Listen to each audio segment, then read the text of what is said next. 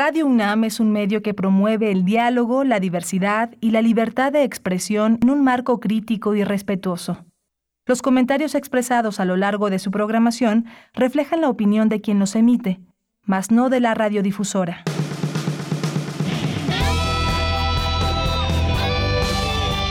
Prisma RU. Relatamos al mundo.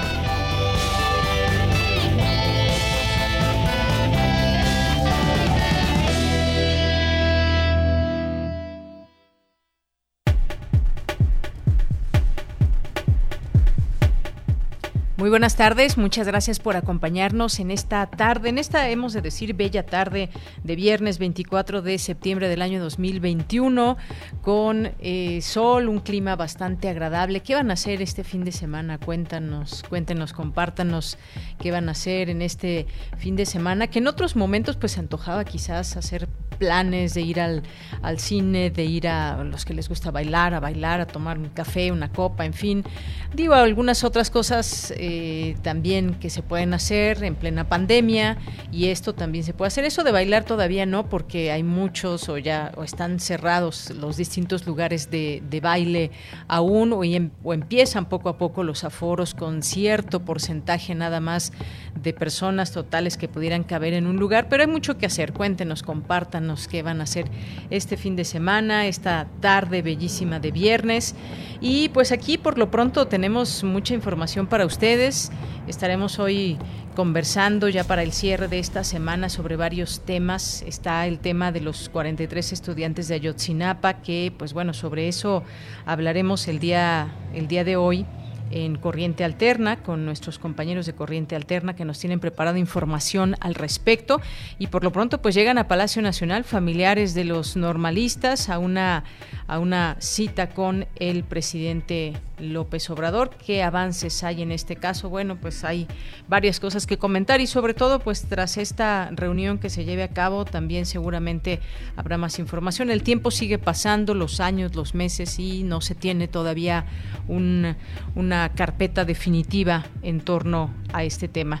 Y seguimos hablando, seguiremos hablando de un tema que aquí nos interesa mucho y que tiene que ver con la educación y hay unas cifras muy interesantes que da a conocer la OCDE con referencia a lo que ha pasado en México y pues vamos a conversarlo aquí con el doctor Sebastián Pla, que es especialista en educación.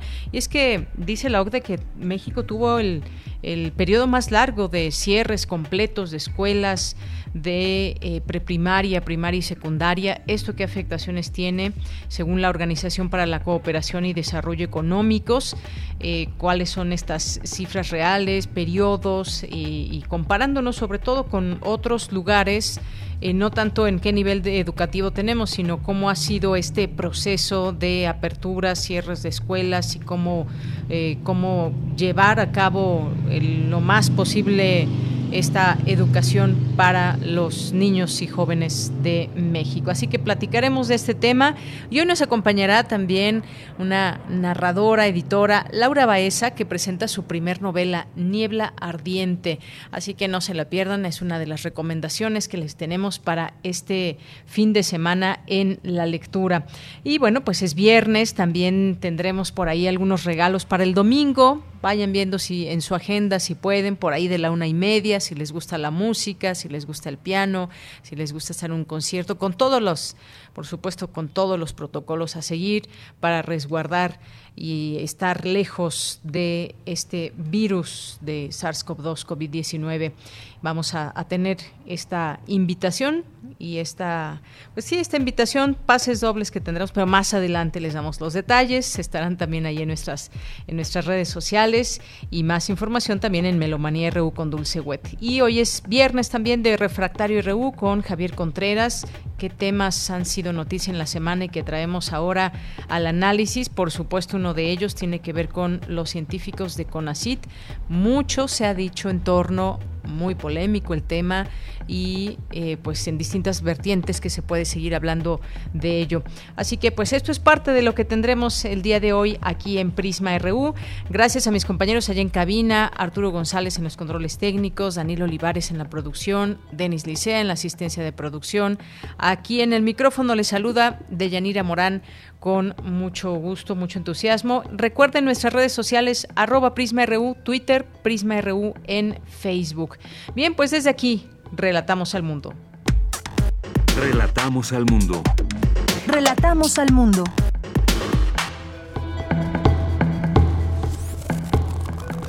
Una con nueve y nos vamos a la información universitaria. En resumen, el rector Enrique Graue clausuró el decimocuarto Diálogo Nacional por un México Social. Confió que los resultados sirvan a la nación para superar la crisis sanitaria. Destaca Frida Díaz Barriga de la Facultad de Psicología de la UNAM que la pandemia dejó ver que al menos 20% de los estudiantes de nivel medio superior y superior están en riesgo de rezago educativo o abandono escolar. Se presentó ante el Pleno de la Facultad de Medicina la propuesta para la creación de la Escuela Nacional de Ciencia Forense, informó el director de la entidad, Germán Fajardo Dolci. En la información nacional, el subsecretario de Salud, Hugo López Gatel, anunció que la vacunación a niños y adolescentes de 12 a 17 años con alguna comorbilidad iniciará en octubre. Escuchemos. En el caso de México, solo podemos utilizar la vacuna Pfizer BioNTech eh, porque es la única que ha demostrado científicamente ser segura y eficaz en niñas, niños y adolescentes de 12 a 17 años. Entonces vamos a utilizar la propia infraestructura del Sistema Nacional de Salud, es decir, en las unidades médicas donde se tratan a estas personas, que son mayormente hospitales de segundo nivel y hospitales de referencia es donde vamos a poner las estaciones permanentes de vacunación. No serán temporales, sino serán permanentes. Las fechas, a partir del 28 de septiembre, próximo martes, estaremos publicando el lineamiento técnico y la lista completa de enfermedades crónicas. El primero de octubre abriremos el registro en la misma plataforma que hemos estado utilizando, mivacuna.salud.gov.mx, y en la primera semana de octubre se estarán preparando operativamente las unidades médicas que serán seleccionadas para esta atención.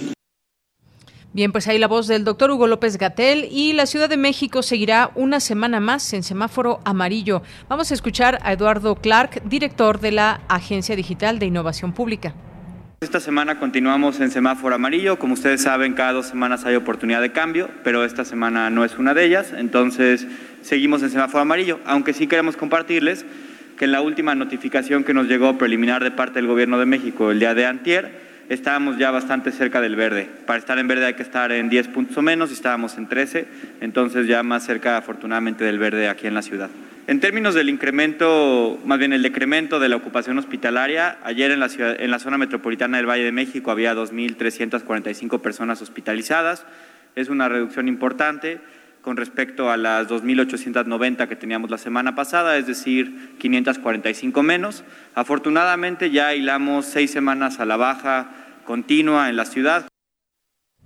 Bien, pues sigamos en este esfuerzo colectivo, solo así lograremos llegar al semáforo verde y mantenerlo. Eso será también lo más importante y un gran reto una vez que estemos en semáforo verde y que pues se respete lo que se tiene que hacer en cada uno de los semáforos. En el verde pues prácticamente pensaríamos que ya todo es normalidad, no es así, se abren más posibilidades, más lugares y poco a poco los aforos podrían ir, irse incrementando, ya va subiendo también el número de personas vacunadas, pero pues el virus sigue ahí, así que la protección debe ser la misma, cubrebocas, ya saben, el lavado de manos y todos los, todo este proceso de higiene que ya hemos aprendido a lo largo de todos estos meses. Y el presidente Andrés Manuel López Obrador pidió investigar si hay malos manejos de recursos por parte de un grupo de científicos del Consejo Nacional de Ciencia y Tecnología y castigar si existen actos de corrupción. En la información internacional, el presidente de Estados Unidos, Joe Biden, asumió su responsabilidad en los casos intolerables de maltrato a migrantes en la frontera con México. Prometió que habrá consecuencias hacia quienes los cometieron.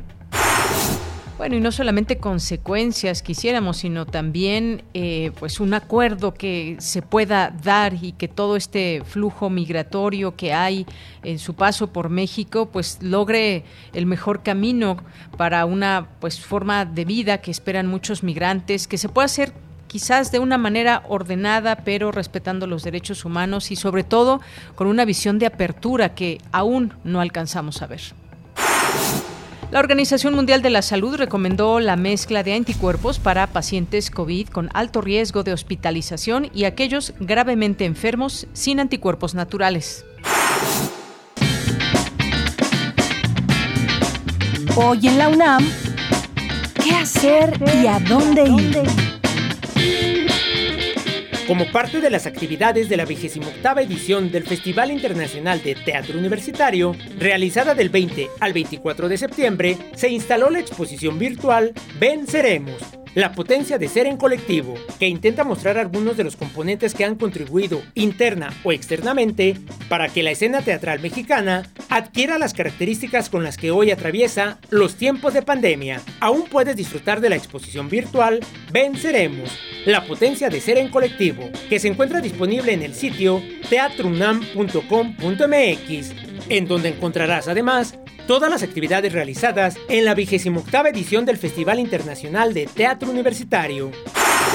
Recuerda que hoy tienes una cita con Escaparate, revista radiofónica que tiene para ti diversas opciones culturales dentro y fuera de la UNAM, de cine, teatro, música y danza, además de reportajes, crónicas y entrevistas. No te lo pierdas todos los viernes en punto de las 15:15 horas por nuestras frecuencias 96.1 de FM y 860 de AM. Otra opción que no te puedes perder es la serie Miocardio, la génesis del sonido bajo la producción de Ana Salazar, Marco Lubián y Francisco Ángeles. Este programa lleva a la audiencia el origen, historia, actualidad y exponentes de la música popular alrededor del mundo, ofreciendo un momento de distensión y apreciación de la música, una atmósfera sensorial para la comunidad radio escucha, con el fin de difundir la riqueza musical popular que existe en el planeta y dar voz a sus creadores. La invitada de hoy será la cantautora mexicana Natalia Marroquín, quien concibe a la música como un altavoz que fomenta el amor en todas sus formas, y ese amor que siente lo expresa a través del blues, la música disco, entre otros tantos ritmos. Sintoniza nuestras frecuencias en punto de las 18.15 horas y su retransmisión los domingos a las 14.30 horas por el 96.1 de FM y 860 de AM. Y recuerda, no bajemos la guardia frente a la COVID-19, no asistas a lugares muy concurridos y en la medida de lo posible, quédate en casa.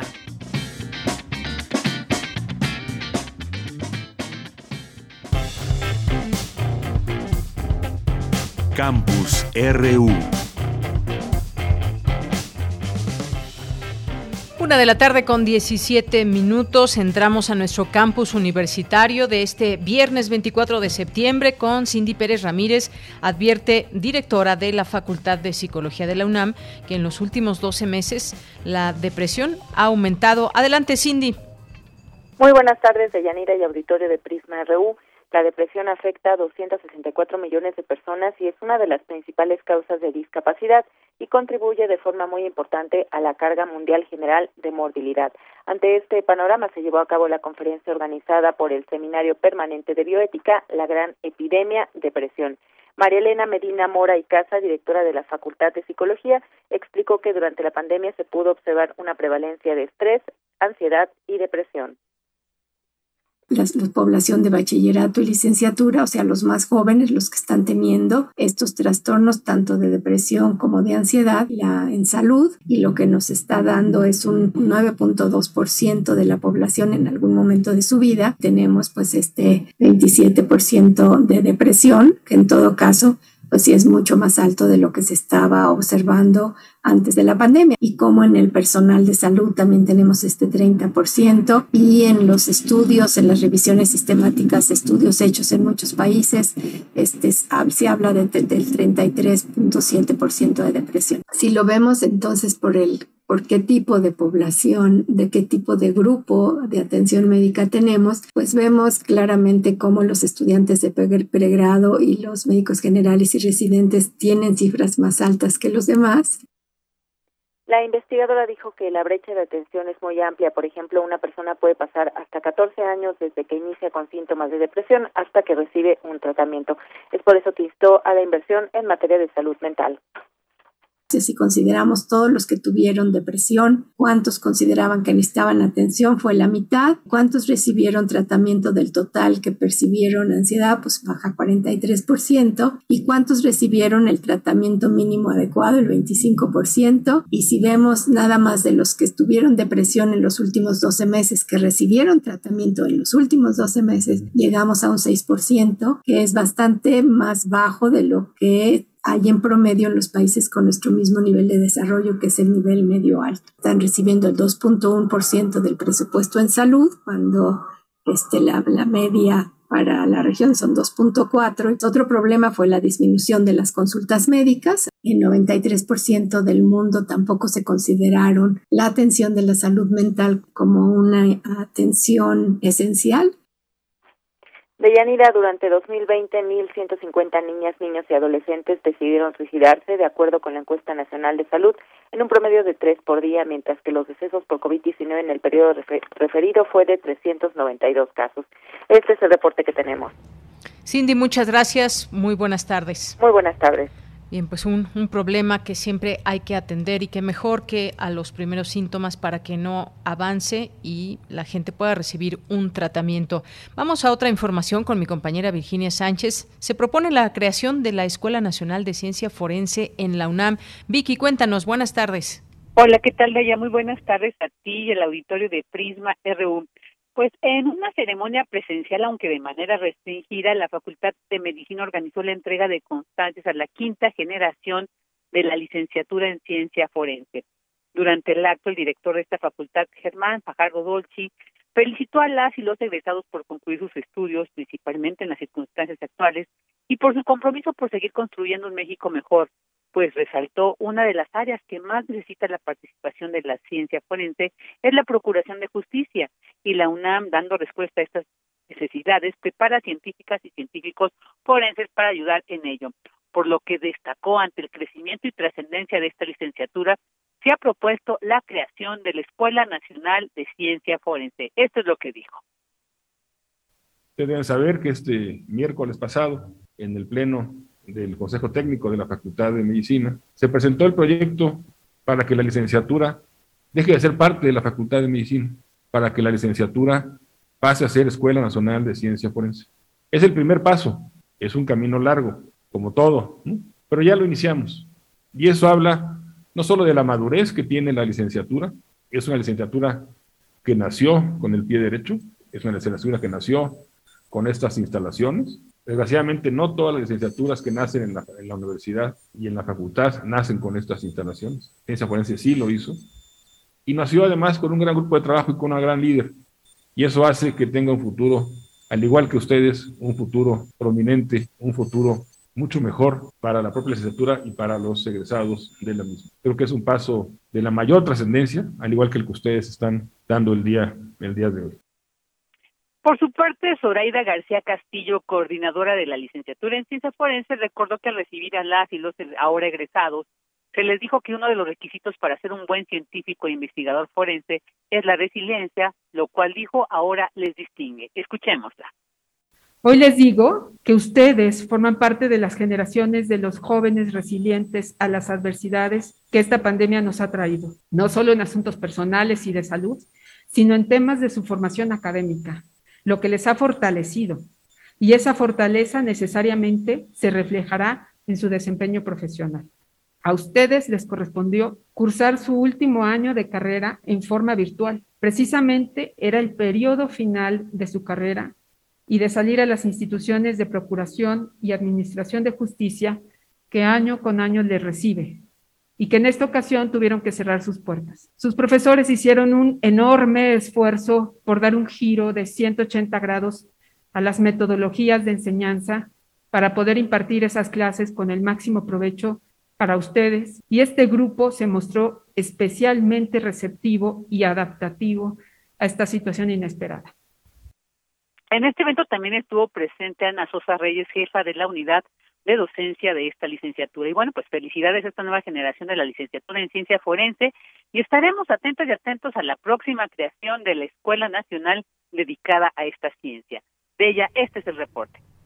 Vicky, pues muchas gracias, gracias por toda esta información, ahí muy interesante todo esto de las metodologías de la enseñanza y pues esta última parte que pues les tocó de una manera que no se esperaba, pero que de cualquier manera pues ahí tuvieron esta oportunidad también los estudiantes. Gracias, Vicky. A ti, de ella, buen fin de semana. Igualmente para ti. Nos vamos ahora con Dulce García. Advierten sobre la cantidad de estudiantes en rezago educativo o abandono escolar. Cuéntanos, Dulce, buenas tardes. Claro que sí, Deyanira. Muy buenas tardes a ti al auditorio. Deyanira, el tránsito de lo presencial a lo virtual que tuvimos que hacer debido a la pandemia dejó en descubierto retos que no hemos enfrentado desde hace años, tales como la desigualdad que se vio magnificada e inclusive provocó una crisis durante la contingencia sanitaria. Desde antes ya se sabía, por ejemplo, de Yanira, que 43% de la población no contaba con Internet o bien con el equipo para trabajar en las modalidades a distancia y en línea, lo cual incluye, de Yanira, tanto a alumnos como profesores.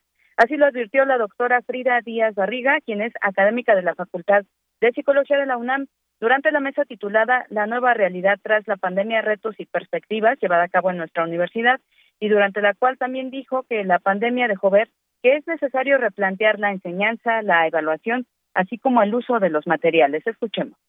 También fue evidente que para nuestros estudiantes era muy difícil poner a tono esas capacidades de autoestudio que se esperan para poder eh, desarrollarse en la educación virtual. Y en el poco tiempo nos dimos cuenta que por lo menos el 20% de la población a nivel medio superior y superior estaba en un fuerte riesgo de rezago o abandono. Y una serie de estudios que se han realizado en el ámbito de la educación, pues han demostrado que empezó a darse una situación que se fue magnificando durante la pandemia asociada al malestar socioemocional de los estudiantes, a las crisis generadas por las situaciones económicas y al contexto de la familia en sí.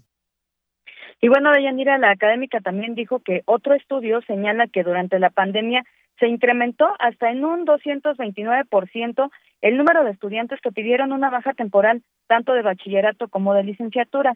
Escuchemos nuevamente la propia UNESCO, haciendo un balance de nuestra región latinoamericana, pues encuentra que está en riesgo la continuidad educativa de nuestros estudiantes y que eh, pues la situación del sector educativo en sí mismo puede ser un factor que afecte y profundice las desigualdades que encontramos en nuestra región latinoamericana. Recordemos que además la región latinoamericana, América Latina y el Caribe, pues es la región del mundo con mayor índice de desigualdad.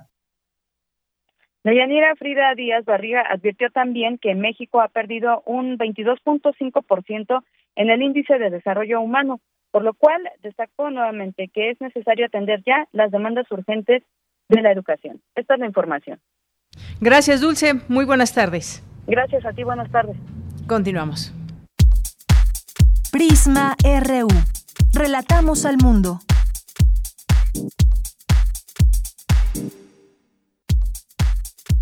Tu opinión es muy importante. Escríbenos al correo electrónico prisma.radiounam@gmail.com. Una de la tarde con 27 minutos, pues ya estaba mi compañera Dulce García hablando de este tema sobre pues la cantidad de estudiantes en rezago educativo o abandono escolar. Es que hay tantas cosas desde donde ver el tema de la educación y qué es lo que más, por ejemplo, han resentido los estudiantes. Pues ha sido muchas cosas, desde la economía, la conectividad, las relaciones sociales con compañeros, la formación académica, este malestar socioemocional de pronto de estar eh, pues todo el tiempo en clases eh, online, por ejemplo, y también hay algunos datos que da a conocer la la Organización para la Cooperación y Desarrollo Económicos con respecto a este tema de la educación en los tiempos de pandemia.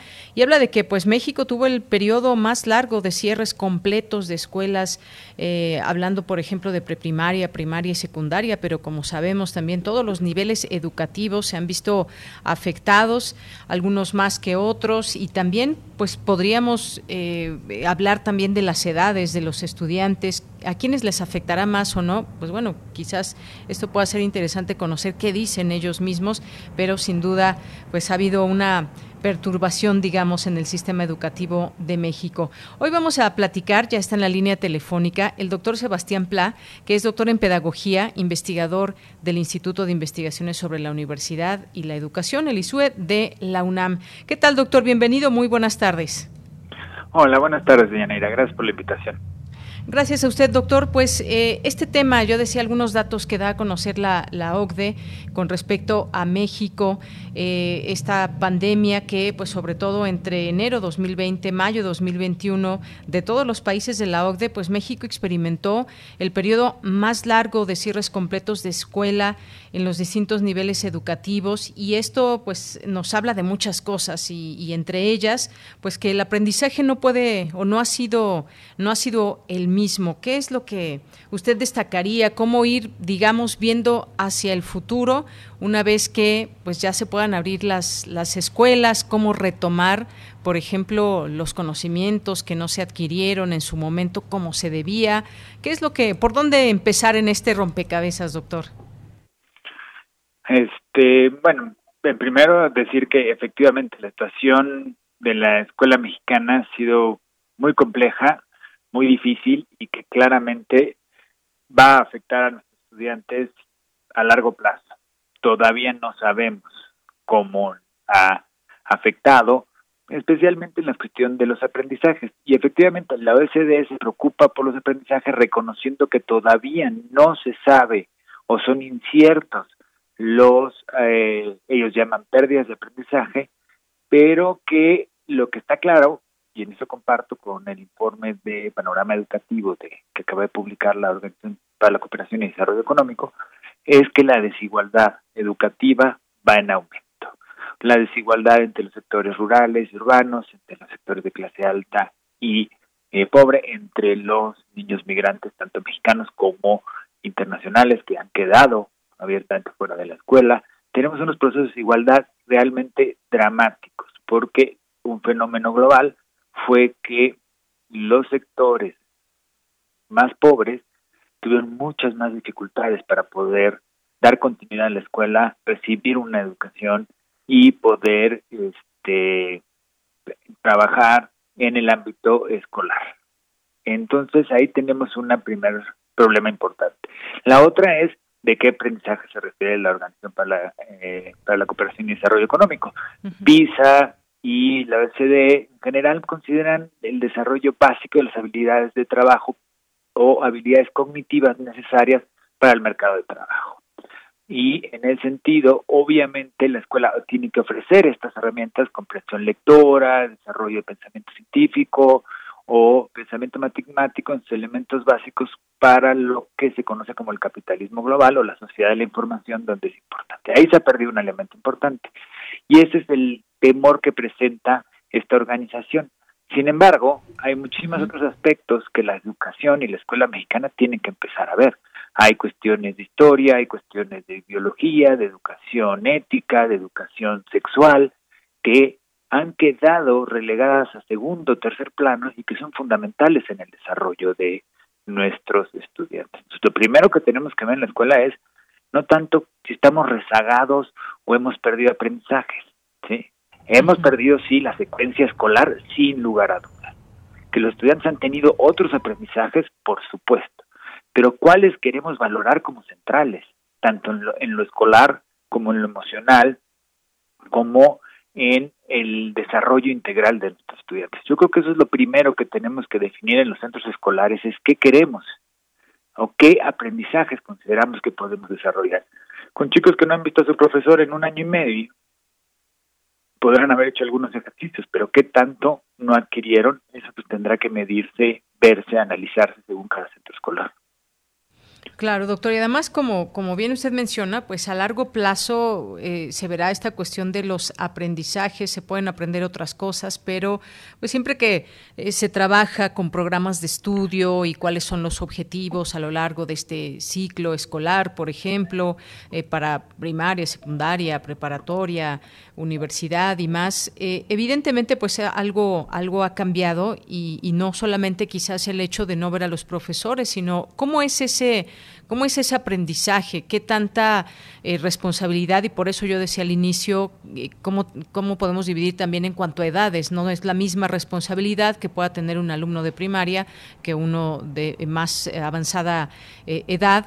Y en este sentido, pues quizás ir planeando, como usted dice, desde la pregunta, ¿qué es lo que queremos como, como escuela? ¿Cuál va a ser esa secuencia escolar y qué conocimientos se van a a, comenzar a adquirir una vez abiertas las escuelas de manera, digamos, presencial.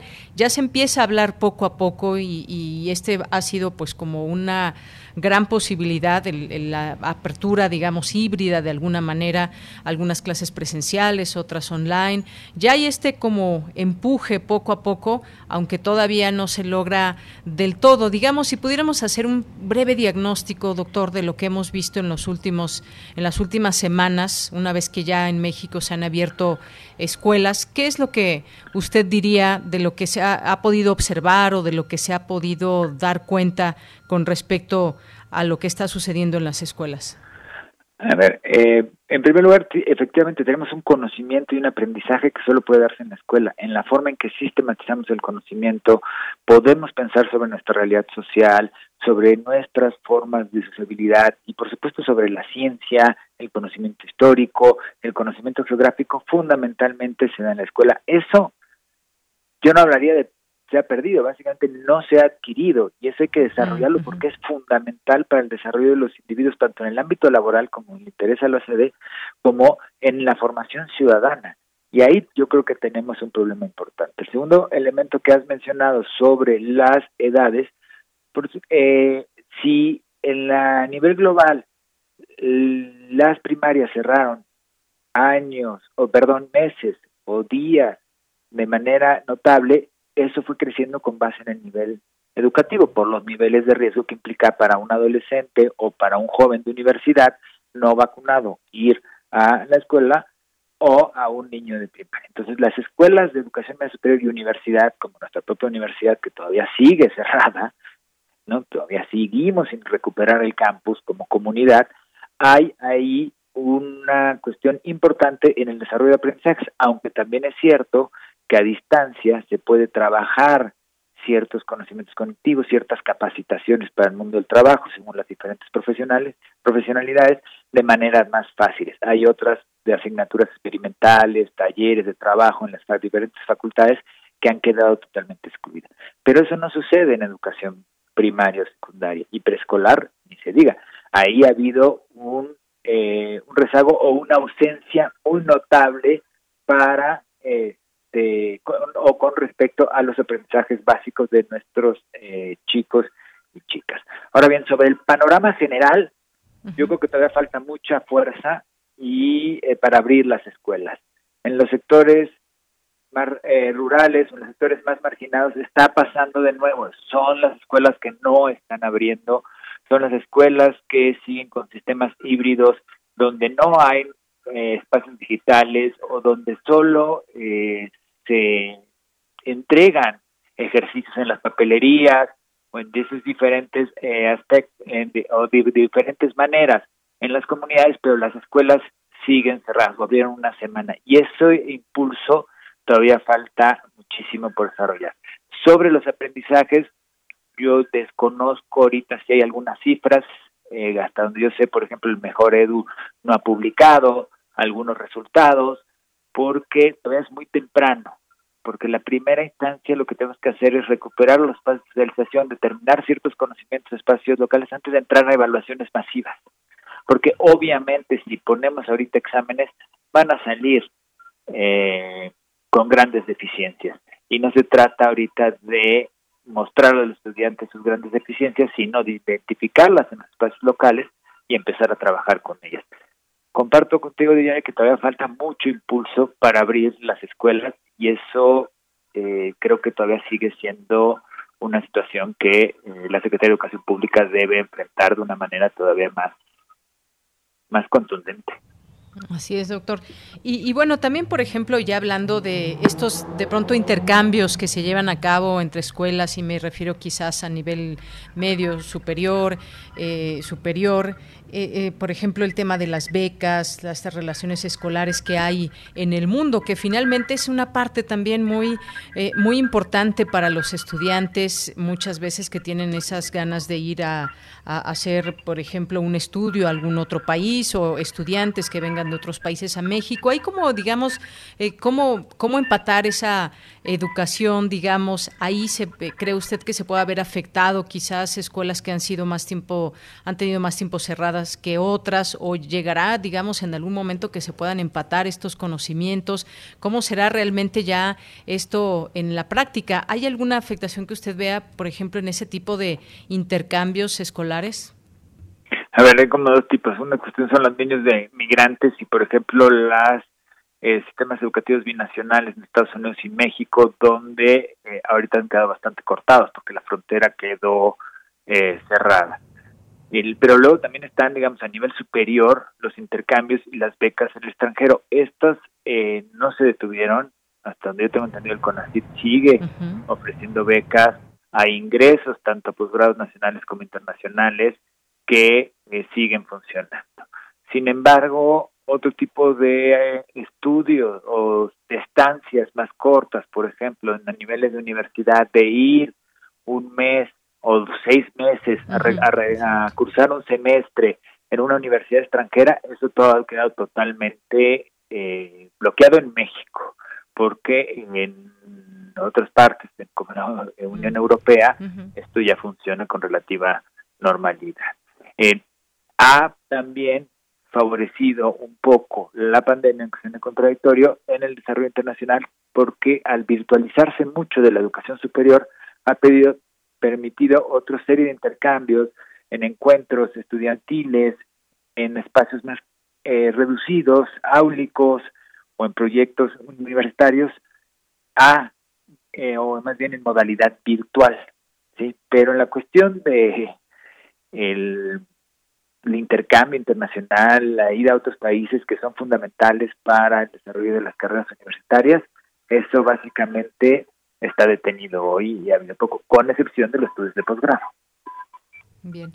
Bueno, pues este es el escenario que hay, que siempre pues queremos estar eh, analizando eh, periódicamente sobre lo que hay, lo que estamos viviendo, más allá de los cambios de semáforo y demás, pues las escuelas ya hubo esta posibilidad de que muchas de ellas estén abiertas, otras tantas no, y hemos estado pues todavía en ese periodo de qué está pasando en las aulas con los maestros, que si los contagios, cómo protegerse y cómo quienes están en lo presencial y en lo online, cómo también pueden ir unificando pues estas posibilidades de aprendizaje. Así que pues un poco más de paciencia, doctor, en todo esto. Todavía nos falta algún camino que recorrer. Sin lugar a dudas, pero yo creo que la apertura de la escuela es un momento de esperanza y hay que seguir impulsándolo porque es necesario para la es necesario para nuestros chicos es fundamental tanto para el desarrollo de los niños también, pero también para el desarrollo económico, para la profesionalización de nuestros estudiantes y jóvenes. La escuela es fundamental y es importante que reabra sus puertas, que los maestros regresen a clase, que los niños pueden, niños y jóvenes podamos volver a habitar los campus, las escuelas, porque eso es una parte fundamental de lo común, de la unión social, de la posibilidad de tener esperanza de algo un poco mejor. Claro, y yo sé que muchos todavía, pues muchos papás o niños, incluso maestros, todavía tienen cierto temor, es, es, algo natural, pero también quienes ya están en las aulas han tenido otras, eh, otras experiencias, nuevas experiencias por la manera en cómo pues tienen que guardar distancia y otras cosas en cada escuela, pero ha sido también un, un proceso, un proceso que les ha gustado a muchos estudiantes. Sí, están contentos, sin lugar a dudas, lo que son los jóvenes, y los niños están contentos de poder regresar a clase y ese es un elemento muy, muy, muy importante que debemos valorar. Así es, están contentos, ya usted lo dijo. Doctor, pues muchas gracias por estar con nosotros. No, gracias a ti por la invitación. Hasta luego, muy buenas tardes. Adiós, hasta luego. Gracias. Fue Sebastián Pla, doctor en pedagogía, investigador del ISUE de la UNAM con este tema que pues sin duda nos sigue ocupando en estos espacios para poder hablar de esto y que esta información llegue también pues no solamente a, los, a los alumnos que nos puedan estar escuchando por ahí, también a los maestros, a los padres de familia. Todo esto es algo que pues se puede, incluso autoridades también, que solamente en equipo, algo que estábamos escuchando también, seguimos en semáforo, en semáforo amarillo, posteriormente pues ya hay visos de que se pueda pasar a verde, pero este es un trabajo de todos y si no lo hacemos bien, pues a todos nos perjudica también. Así que pues ahí está este tema de la educación. Continuamos. Prisma RU. Relatamos al mundo. Porque tu opinión es importante, síguenos en nuestras redes sociales, en Facebook como Prisma RU y en Twitter como arroba PrismaRU. Bien, pues vamos a, ahora a continuar con nuestra siguiente charla que pues ahora vamos a platicar con Laura Baeza, que es narradora, que es editora y presenta su primera novela, Niebla Ardiente de Alfaguara. ¿Qué tal, Laura? ¿Cómo estás? Bienvenida, muy buenas tardes. Hola, ¿qué tal? Buenos días. Todo muy bien aquí. Qué bueno, pues qué gusto escucharte y además que nos puedas compartir un poco de, de pues cómo surge esta, esta novela, que es tu primera novela. No así, pues, otras cosas que has escrito, porque pues has tenido incluso ya varios eh, premios. Eh, has, eh, por ejemplo, en 2017 ganaste el Premio Nacional de Cuento Breve Julio Torri, convocado por Tierra Adentro, con el libro Ensayo de Orquesta, o el Premio Nacional de Narrativa Gerardo Cornejo, con el libro Época de Cerezos, entre otras cosas. Así que, pues, hoy, hoy vamos a hablar específicamente de Niebla Ardiente. Y bueno, pues me gustaría, Laura, comenzar eh, que, nos, eh, que nos compartas un poco de lo que ha sido este proceso para esta primera novela tuya. Eh, pues con respecto a esta historia, que es una historia, una historia pues muy intensa con los personajes, una historia que nos lleva por varios lugares y que nos, nos atrapa desde un primer momento, que nos hace pues no parar en esta, en esta lectura. Cuéntanos un poco de esta y del entorno de esta novela, por favor. Bueno, estoy muy contenta porque si bien es mi primera novela, yo ya había escrito cosas antes y me satisface mucho que esté en un sello al que le tengo muchísimo cariño, respeto y admiración desde que inicié como lectora.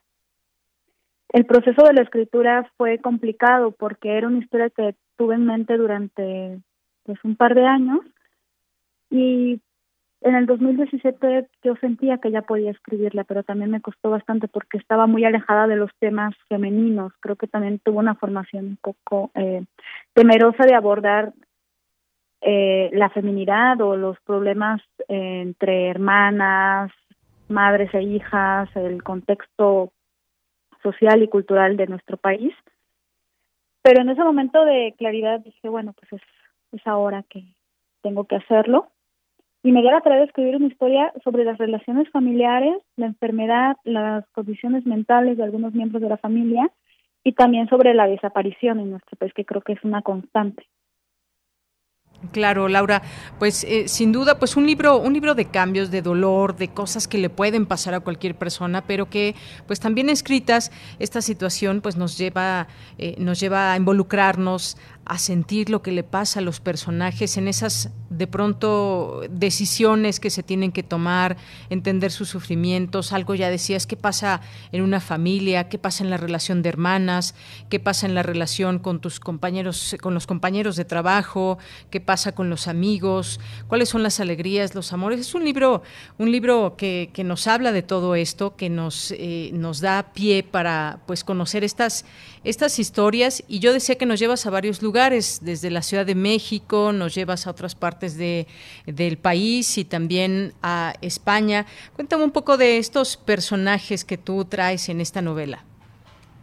Creo que también una de las constantes en la novela es eh, moverse para intentar aliviar algún tipo de dolor. Al principio de la novela quien narra es Esther, la protagonista, que se encuentra fuera del país porque para ella fue la única vía de, pues una, una vía de escape para subsanar el dolor que tenía por una situación familiar. En este caso, eh, no es spoiler porque aparece en el primer capítulo, es la muerte de su hermana. Y así varios, de, principalmente los personajes femeninos, se van moviendo de un lugar a otro para intentar dejar atrás algo, pero la culpa es también un sentimiento que llevan a cuestas todo el tiempo. Y es una novela además que yo siento pues muy cercana, muy cercana a muchas cosas eh, que, que, pasan en nuestra realidad en México. Por ejemplo, este caso que, que tocas de la desaparición, que a final de cuentas no es que hubiera desaparecido una de los eh, personajes, sino que más bien allí hubo una serie de cosas que no vamos a contar en este momento, no vamos a spoilear, pero eh, tiene que ver también con esta reflexión que se hace, por ejemplo, de estos temas de la desaparición y que cómo estas historias nos han llevado a entender eh, situaciones reales, es decir, desde la ficción, por ejemplo, desde esta novela, a ir también eh, sensibilizándonos en temas como una desaparición y cuando, por ejemplo, a cuántas familias no les ha pasado que pues mm, les dicen que su familiar apareció eh, muerto, pero en realidad no tienen la certeza de que es su familiar. Y esto que se ha pues lo podemos ver también en películas, en, en, libros. Tú lo traes también en esta, en esta novela. Algo que nos duele, me parece, como, como sociedad, Laura. Sí, y también los personajes masculinos. Hay un personaje que se dedicaba al periodismo y tuvo que dejarlo porque, bueno, creo que el periodismo es quizá la actividad más arriesgada al día de hoy en, México. Pero son varias situaciones que tienen que hacer que los personajes se muevan de un lugar a otro y nunca hay una satisfacción y nunca hay un lugar seguro porque ni siquiera el hogar es este lugar seguro que nosotros idealizamos toda la vida. Entonces creo que también lo que me interesaba era plasmar los los distintos, los contrastes de una comunidad muy pequeña, una comunidad rural o la ciudad más grande del país. Creo que en cada una de ellas hay dolientes porque todo lo que vivimos al día de hoy es algo que nos atraviesa de principio a fin. Así es. Eh, Laura, también, pues bueno, ¿qué, ¿qué, comentarios has recibido de esta, esta novela? Por ejemplo, aquí está el de Guillermo Arriaga que dice, Laura consigue lo que desea todo escritor, mover de sitio al lector, hacerlo voltear hacia donde nunca imaginó.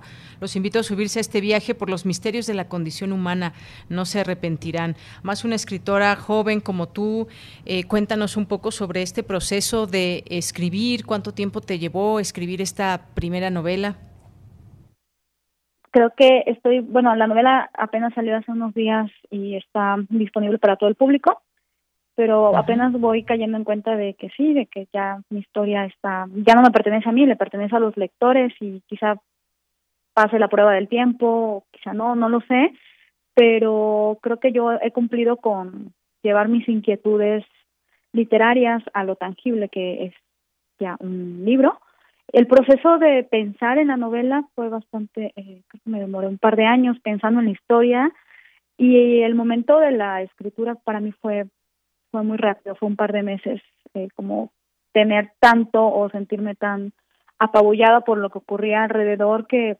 solamente me dediqué a escribir y más adelante vino el proceso más difícil que era asimilar lo que había escrito y darle forma. Entonces creo que esos tres momentos dos de ellos muy extensos, uno muy intenso pero breve, dieron como resultado la historia tal cual yo, yo me la había imaginado. Bien. Bueno, pues eh, Laura, muchas gracias por estar con nosotros, platicarnos un poco de Niebla Ardiente, que como decía yo al inicio, pues es una novela que una vez que empiezas ya no puedes dejarla eh, que te lleva con de verdad mucha intensidad a los distintos eh, capítulos que abordas, que son bastante capítulos, eh, bastantes capítulos, y quizás no tantos personajes, pero que cada uno también nos, nos lleva de pronto incluso a identificarnos en situaciones o con algún personaje en una parte en específico. Hablas, por ejemplo, de la colonia Nervarte y, y hablas también de otros, algunos otros sitios, y sobre todo también me parece que permea pues esta, esta, esta niebla de tristeza en tu, en tu novela. Sí, mm, solo eh, parece que, que, es una novela muy triste y con muchas cosas, pero creo que también al final me interesaba darle una vuelta y dejar ahí un hilito de esperanza que creo que a todos nos mueve, eh, es parte de, nuestra energía, continuar adelante si vemos un pequeño hilito de esperanza entre tantas cosas que, flotan alrededor. Muy bien. Bueno, pues aquí dejamos esta recomendación para el fin de semana. Pues todavía en medio de una pandemia, Laura Baeza, ¿cómo ha sido también este proceso de, escritura? ¿Algo cambió en ti? Porque bueno, ya había escuchado en algunos otros momentos que decías, bueno, pues es que prácticamente desde antes de la pandemia, pues yo ya mi forma de trabajo pues era desde, desde casa, hacer home office y demás. Pero pues, ¿qué tal ha sido esto en este periodo? Bueno, sí, ya trabajaba desde casa y mis procesos creativos y laborales siempre han sido en solitario, pero creo que durante estos últimos 15 meses he aprendido a valorar otras cosas y a valorar muchísimo la comunicación con mis pares, con mis amigas, con la gente que me rodea, que creo que antes de la pandemia lo había dejado a un lado, como que para mí resultaba obvio. Y no, siento que también deberíamos procurarnos espacios para nosotros y entender que funcionamos muy bien solos, pero también funcionamos en, sociedad. Muy bien. Pues Laura, muchas gracias. Te vamos a despedir con esta canción que seguramente te gusta y que seguramente ya estás reconociendo en este momento. Muchas gracias por estar con nosotros aquí en Prisma RU de Radio UNAM. Muchas gracias y sí es la canción que abre el libro. Efectivamente, Black de Pearl Jam. Pues con eso nos despedimos, Laura. Muchas gracias. Un abrazo. Muchísimas gracias y muy buena suerte en todo. Hasta luego, muy buenas tardes. Niebla ardiente de Laura Baeza.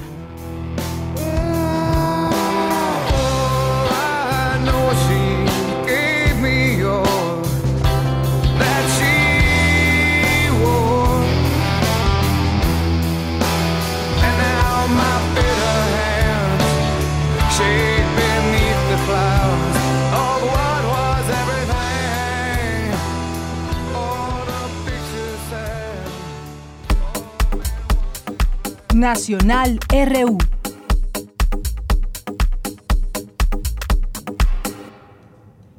Bien, pues en algunas notas nacionales a destacar con ustedes el día de hoy, esto que comentábamos de los estudiantes normalistas de Ayotzinapa que llegan a Palacio Nacional esta mañana. Eh, llegaron ahí al Palacio padres y madres de los 43 normalistas desaparecidos el 26 de septiembre próximo a esta fecha a recordar aquella desaparición en 2014 en Iguala Guerrero y ellos sostendrán una reunión privada con el presidente López Obrador. Este encuentro que inició a las 11 de la mañana se realizó en el marco de este séptimo aniversario de la desaparición de los estudiantes. Es la reunión número 15 que es encabezada por el presidente López Obrador eh, y pues veremos también qué qué sigue en este proceso de investigación que no ha terminado y que a final de cuentas pues no se sabe exactamente con contundencia qué fue lo que sucedió. Hay otros temas también igualmente importantes, eh, lo que ha estado sucediendo en la Asamblea de la ONU. En el caso de México y su postura, propone el canciller Marcelo Ebrard un plan regional para ordenar la migración. La migración que sigue siendo pues un, un problema, como decimos desde hace mucho, mucho tiempo, pero que desafortunadamente pues estos flujos migratorios no logran contenerse o tener una, eh, una parte ordenada en todo esto. Así que en este contexto de la 76 periodo ordinario de la Asamblea General de la ONU, el secretario de Relaciones Exteriores de México presentó el día de ayer ante sus homólogos de Belice, Costa Rica, Guatemala, Honduras, El Salvador, Estados Unidos y Panamá una propuesta de cooperación internacional del gobierno mexicano para hacer frente a los retos en materia migratoria a nivel regional. Y él enfatizó ahí la importancia de poner en marcha una respuesta coordinada, acompañada por organismos multilaterales, a fin de ordenar los movimientos migratorios y salvaguardar los derechos de las personas migrantes. Y es que después de lo que hemos visto en últimos días, tanto en las fronteras sur como en la frontera norte, el caso de los haitianos, pues hay al parecer, pues sí, intenciones de parte de todos y, y de Estados Unidos, que es a donde quieren llegar muchos y la mayoría de los migrantes, pero pues las acciones son las que deben verse y no precisamente esas acciones que se, que se vieron de maltrato a haitianos por parte de Estados Unidos. Así que pues esto sigue todavía eh, comentándose, se siguen lanzando ideas, pero las acciones y las soluciones es lo que quisiéramos que llegue y todos estos países que de alguna manera pues están involucrados en el tema de la migración. Y bueno, antes de irnos al corte también invitarles, nuestros amigos de Banjico nos han enviado información para hacer la eh, invitación de todos ustedes. Pueden meterse a su página del Banco de México, banjico.org.mx, porque invitan a una, eh, a una convocatoria eh, que hacen de manera anual, un concurso de alcance nacional que está dirigido a estudiantes de nivel bachillerato para desarrollar trabajos o videos de diferentes temas relacionados a la economía, a lo financiero eh, propuestos para cada edición y desde su creación, eh, hace 13 años, se recibe la participación de escuelas de todos los estados de la República Mexicana y participan alrededor de 50 mil personas. Así que este concurso pues, ha contado con la participación de muchos estudiantes y es uno de los eventos más reconocidos sobre educación financiera. Así que pueden meterse a su página y conocer a detalle esta convocatoria, quiénes pueden participar y cuáles son los eh, las, mm, las maneras de entregar estos eh, trabajos, ahí vienen las fechas y, todos, todos los detalles al respecto. Así que banjico.org.mx, diagonal contacto Banjico, ahí pueden encontrar esta convocatoria 2021, aún hay tiempo, así que pues invitamos ahí a los estudiantes, corran la voz para que puedan participar si es de su interés. Bien, son las 2 de la tarde, es momento de irnos al corte y regresamos a la segunda hora de Prisma RU. Porque tu opinión es importante, síguenos en nuestras redes sociales, en Facebook como Prisma RU y en Twitter como arroba PrismaRU. Hipócrates 2.0 Mantenerse informado es parte importante de la vida. La información nos da la oportunidad de tomar las mejores decisiones, principalmente para la salud. Soy Mauricio Rodríguez, conductor de Hipócrates 2.0, donde cada semana llevamos para ti los mejores contenidos y especialistas en materia de salud. Escúchanos. Hipócrates 2.0, martes a las 18 horas, por Radio UNAM. Experiencia Sonora. La ciencia que somos. La ciencia que somos. Iberoamérica al aire. Descubre la ciencia que está presente en tu día a día a través de cápsulas, reportajes, entrevistas y reportes en vivo. Viernes de 10 a 11 horas por el 96.1 FM. La ciencia que somos. Iberoamérica al aire. Una coproducción de Radio UNAM y las direcciones de divulgación de la ciencia y de las humanidades. Duele todo lo que estamos viviendo. Duele hasta el alma. Pero si algo tenemos las y los mexicanos, es que siempre nos unimos y salimos adelante. Así que no importa si odias la política, lo que realmente importa es sanar a México. Sanar los trabajos perdidos, la inseguridad, los centros de salud. En RSP queremos sanarte a ti. RSP, sanar a México. Visita redes sociales progresistas.org. La maestra nos dijo que ya empezó la temporada de lluvias y ciclones tropicales. Y también que puede haber inundaciones, tormentas y hasta huracanes. Podemos enfrentar riesgos a la infraestructura y a nuestra seguridad. Recuerda tener una mochila de emergencia con tus documentos personales, atender las indicaciones de las autoridades y no cruzar ríos ni cuerpos de agua. Infórmate sobre las condiciones meteorológicas. Con agua y el Servicio Meteorológico Nacional te informan por tu seguridad. Con agua. Gobierno de México.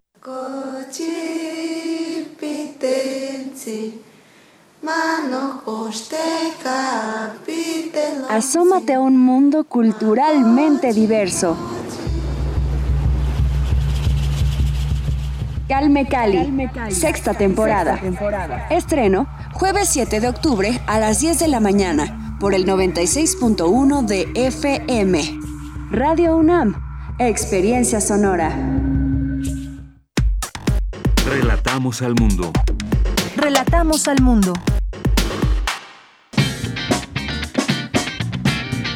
Mañana en la UNAM, ¿qué hacer y a dónde ir?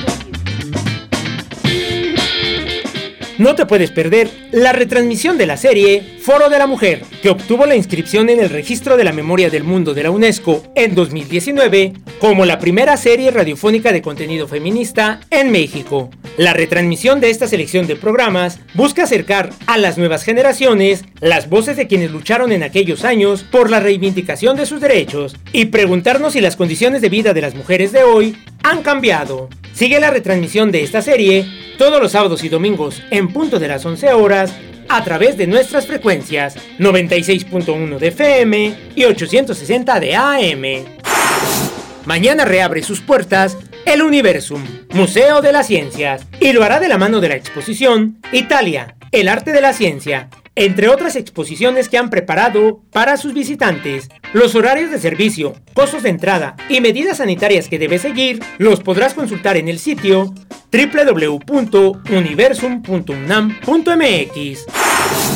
Uno de los valiosos legados de la Bienal Internacional de Radio, que se ha llevado a cabo en México desde 1996, es la colección de programas radiofónicos premiados en su concurso, entre ellos los radiodramas procedentes de diversas partes del mundo de habla hispana, que constituyen una muestra de la vigencia de este género radiofónico y del interés que sigue despertando en el público. Para enriquecer el espacio que Radio UNAM destina a la transmisión de radiodramas y ofrecer al público la mayor variedad de producciones de diferentes lugares de Iberoamérica, mañana sábado 25 de septiembre se transmitirá el radiodrama A Puerta Abierta de Alfredo Sutro, que recibió mención honorífica en la categoría de radiodrama en la decimotercera Bienal Internacional de Radio que se llevó a cabo en la Ciudad de México el pasado mes de julio. Esta es una historia de amor que después de nueve años sigue latente, viviendo en el silencio, ya que las condiciones de ambos no les han permitido concretarlo. Esta noche todo cambiará.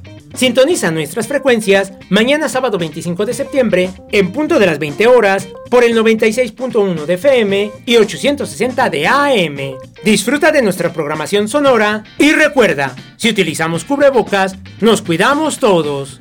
Para Prisma RU, Daniel Olivares Aranda.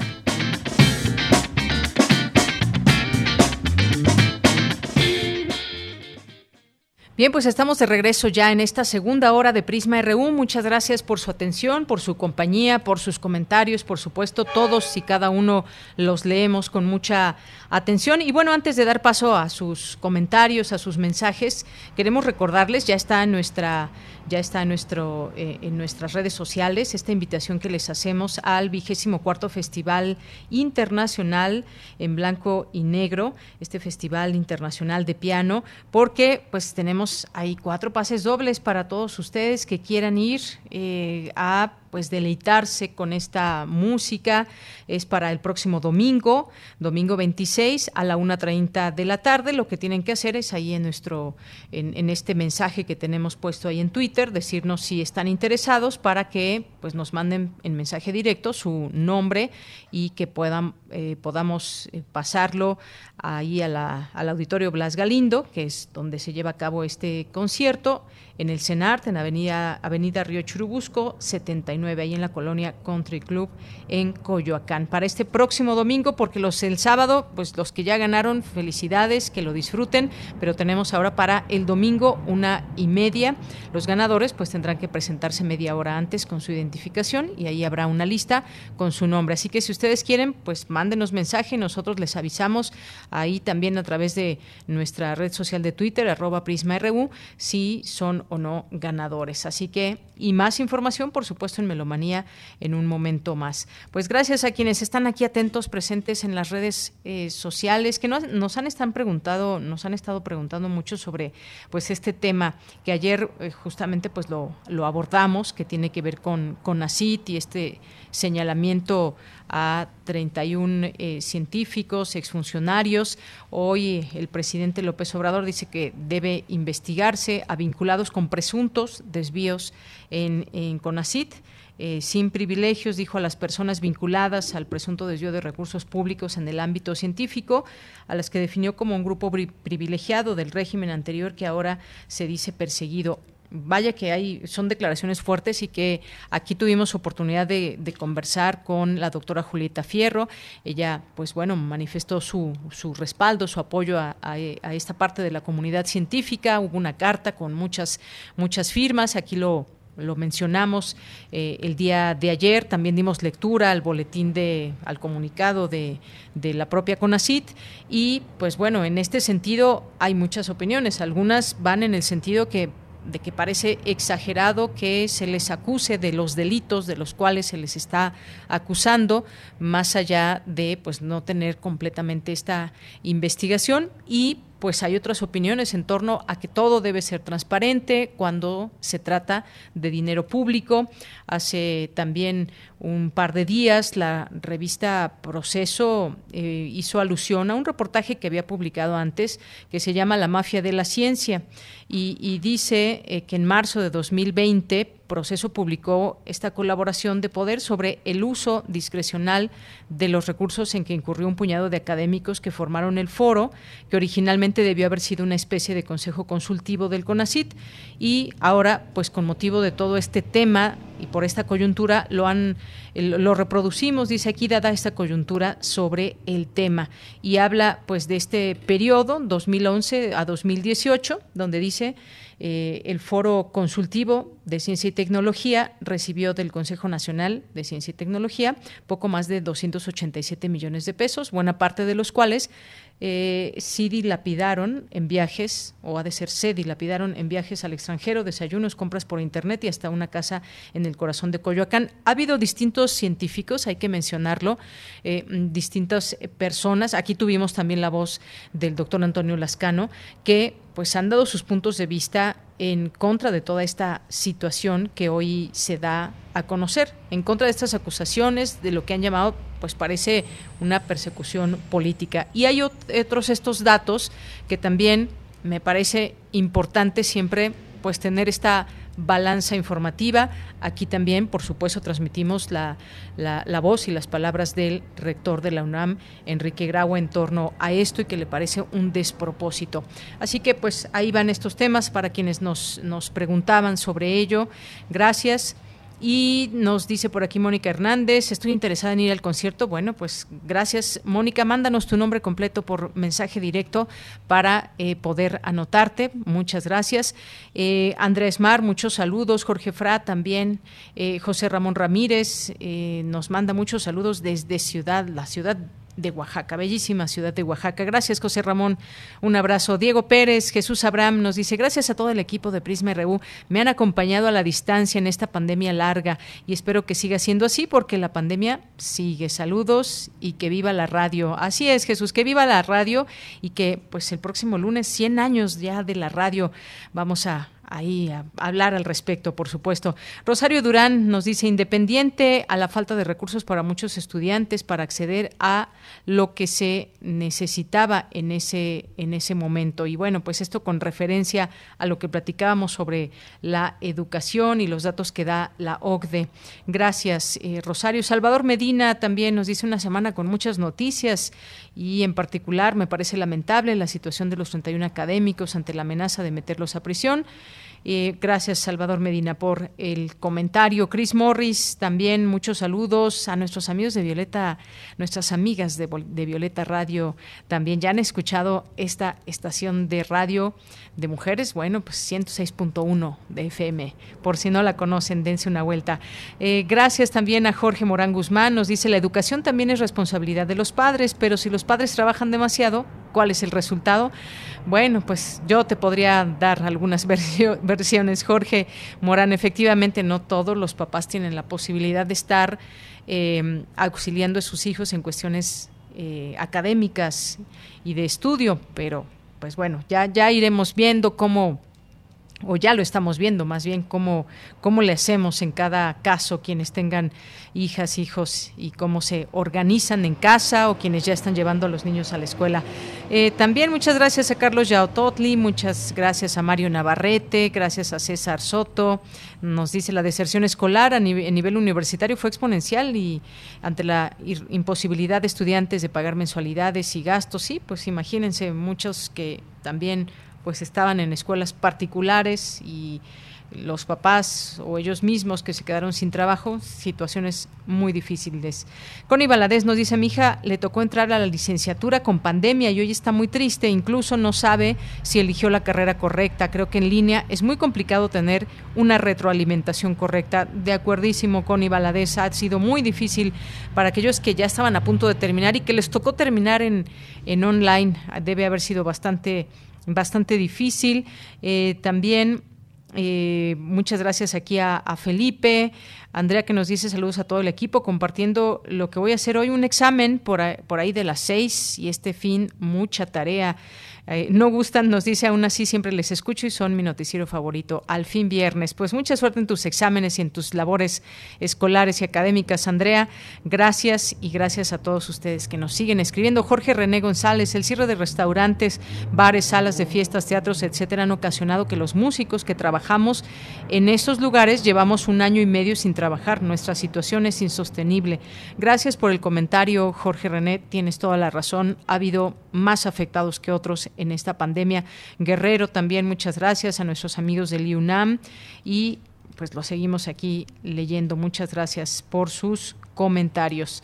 Bien, pues nos vamos ahora a la información. Nos vamos con mi compañera Cindy Pérez Ramírez porque advierten, no, eso ya fue en nuestra primera hora, así que me voy ahora con Cristina Godínez. Bueno, antes de irme con mi compañera Cristina Godínez, quiero enviar un saludo muy especial a mi compañero David Ortega, que se ha encargado los últimos seis meses de nuestras redes sociales, de Twitter, de Facebook, y hoy es su último día.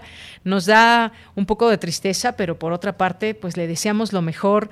Eh, David, gracias por todo, por todo tu apoyo durante este periodo. Y ya le falta, le falta un semestre para terminar la carrera de comunicación, así que te deseamos lo mejor. Ha sido, pues seguramente también una etapa un tanto difícil en, línea en muchas ocasiones y también nosotros extrañamos esa posibilidad de estar trabajando con el personal de servicio social que nos presta sus servicios eh, de una una gran manera y en este caso pues despedimos a, a, David Ortega. Que te vaya muy bien, David, y gracias por estos, por estos meses al frente de nuestras redes sociales. Ahora sí nos vamos con Cristina Godínez. El rector Enrique Graue clausuró el décimo cuarto diálogo nacional por un México social. Confió que los resultados sirvan a la nación para superar la crisis sanitaria. Adelante, Cristina. Buenas tardes, Deyanira. Un saludo para ti y para el auditorio de Prisma RU. En el marco de los 20 años de la creación del Seminario Universitario de la Cuestión Social y el décimo aniversario del Programa Universitario de Estudios del Desarrollo, esta actividad a lo largo de tres días contó con la participación de expertos quienes analizaron y debatieron sobre los efectos de la emergencia sanitaria por la COVID-19, las implicaciones que ha tenido en las perspectivas del desarrollo y en distintos ámbitos de la vida social. Los especialistas abordaron temas como el estado de bienestar, el sistema universal de salud y los efectos de la pandemia en la pobreza, la desigualdad y las nuevas formas de violencia. Habla el rector Enrique Grague. Clausuro este diálogo esperando que con sus resultados la nación pueda encontrar los mecanismos necesarios para superar la crisis vivida, sus efectos y redefinir el rumbo que merece nuestra nación. Ambos grupos de trabajo, las aportaciones que han hecho a lo largo de estos años, han buscado el mejor desarrollo político, económico y social de nuestra nación,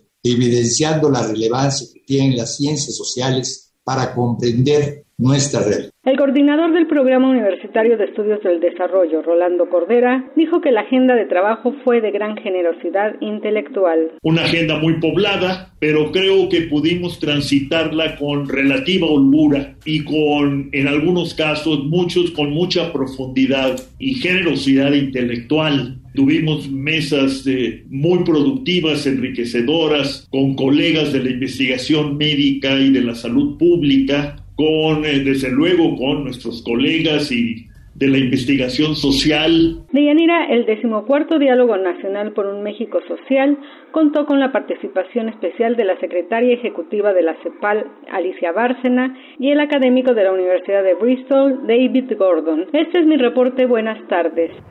Gracias, Cristina. Muchas gracias por la información. Nos vamos con Cindy Pérez Ramírez. Es necesario que los expertos asuman la responsabilidad de buscar nuevas opciones que lleven al crecimiento de sus economías, consideran especialistas de la UNAM. Adelante, Cindy.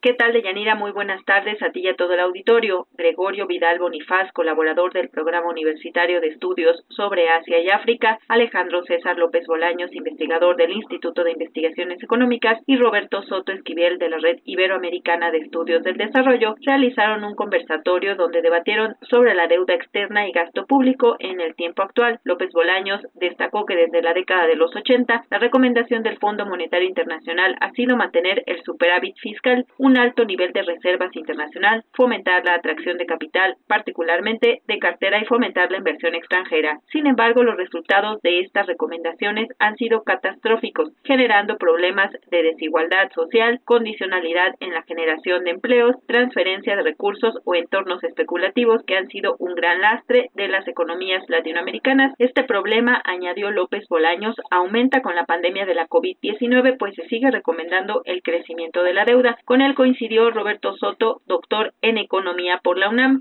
quien detalló que la pandemia de la COVID-19 ha exacerbado el problema toda vez que los últimos datos que el Banco Mundial revela en su portal indican que la deuda externa del mundo ha pasado de 5 billones en 2011 a 8.4 billones en 2019. En el caso mexicano, el miembro de la Red Iberoamericana de Estudios de Desarrollo explicó que nuestro país pasó de 291 mil millones de dólares a 469 mil millones de dólares es decir, del 25 al 38% del Producto Interno Bruto en el periodo de 2012 a 2019, lo que muestra que la profundidad de su problema aumentó 13%. Gregorio Vidal, también académico de la Facultad de Ciencias Políticas y Sociales, dijo que en el fondo todos los problemas derivados de la deuda externa e interna revelan una profunda descomposición social global que hoy se acompaña de un desastre por las condiciones naturales y donde el Fondo Monetario Internacional y el Banco Mundial son corresponsables. Esta es la información que tenemos.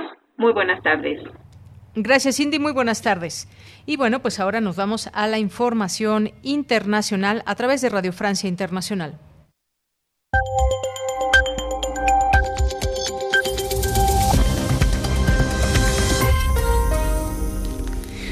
Hola a todos, junto a ustedes, Radio Francia Internacional, en este viernes 24 de septiembre, con Pilar Pérez en la realización técnica de esta media hora de radio que abrimos con un rápido resumen de la actualidad internacional.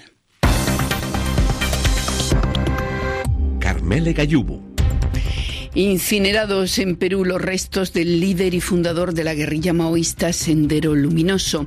El cadáver de Abimael Guzmán fue cremado esta mañana, 13 días después de su fallecimiento, a los 86 años, en la cárcel donde cumplía una sentencia de cadena perpetua. La incineración ha tenido lugar en un hospital militar, pero se ignora el destino de las cenizas del sangriento líder guerrillero. El gobierno peruano la mantiene en reserva esa información para evitar posibles rendiciones de culto por parte de los seguidores de Guzmán. En El Salvador, el presidente Nayib Bukele decapita a buena parte de los jueces. Los magistrados mayores de 60 años o con 30 años de servicio, cesados por un decreto legislativo promulgado por Bukele, dejarán, deberán dejar su cargo este viernes o perderán su indemnización, según les advirtió la Corte Suprema salvadoreña. El presidente del gobierno español, el socialista Pedro Sánchez, afirma que el expresidente del gobierno catalán, el independentista Carles Puigdemont, debe comparecer y someterse a la justicia. Puigdemont, que huyó de España para refugiarse en Bélgica, fue detenido anoche nada más aterrizar en la isla italiana de Cerdeña, donde tenía previsto asistir este fin de semana a varios actos y donde se dispone a prestar declaración ante un juez. Pedro Sánchez, jefe del gobierno español. Lo que es evidente es que Carles Puigdemont lo que tiene que hacer es comparecer y someterse ante la justicia. Hoy más que nunca es importante reivindicar el diálogo porque el diálogo es la única vía para poder reencontrarse los distintos catalanes que piensan de distinta manera y también los catalanes con el conjunto de compatriotas que vivimos en otras partes de España. Y sobre Puigdemont pesa una orden internacional, pesaba una orden internacional de captura dictada por el Tribunal Supremo de España por su papel en la declaración fallida de independencia de Cataluña en 2017. Los partidos políticos no hacen lo suficiente. Declaración de la militante ecologista Greta Thunberg desde Berlín, donde hoy participa en una importante movilización en contra del cambio climático a dos días vista de las elecciones alemanas, las más reñidas de los últimos años. Y para terminar, decir también que China prohibió hoy todas las transacciones financieras con criptomonedas. Relatamos al mundo.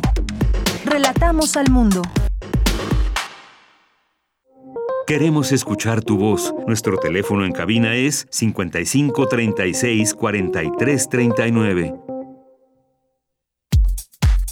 Prisma RU. Relatamos al mundo.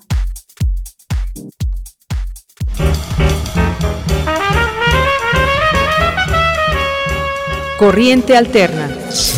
Periodismo veraz y responsable. Un espacio de la Coordinación de Difusión Cultural, UNAM. Bien, pues estamos ya en Corriente Alterna y doy la bienvenida a Luis Fernando eh, Jarillo, becario de la Unidad, Unidad de Investigaciones Periodísticas y que nos va, eh, nos tienen hoy pues el tema de Ayotzinapa. ¿Qué tal Luis? Luis, ¿cómo estás? Buenas tardes. Buenas tardes, Deyanira, a ti y a todo tu auditorio. Pues eh, bienvenido pues a este espacio. Cuéntanos sobre el tema de hoy. Pues como decías, en la Unidad de Investigaciones Periodísticas nos interesa mucho eh, hacer un recuento pues de, cómo ha sido estos siete años de lucha de los padres de los normalistas de Ayotzinapa, eh, que se cumple pues siete años este 26 de septiembre, eh, en un momento en el que pues todavía están muy lejos de obtener verdad, justicia y reparación. Eh, recordemos que pues en la pasada administración eh, se construyó esta verdad histórica eh, que ya se ha documentado, que se, se se construyó a, a partir de tortura de funcionarios públicos con los detenidos en ese entonces, ¿no? Ahorita eso pues ya se ha dejado atrás de alguna forma, pero pues los los padres, eh, las madres de los estudiantes todavía eh, no se sienten satisfechos y no se van a sentir eh, satisfechos hasta que pues sepan qué les pasó a sus hijos, ¿no? Eh, y quisiera hacer una una anotación también. La desaparición forzada eh, y es algo que tenemos que tener como en mente siempre, no solo implica el dolor emocional de no saber dónde está tu hijo, tu familiar, tu ser querido.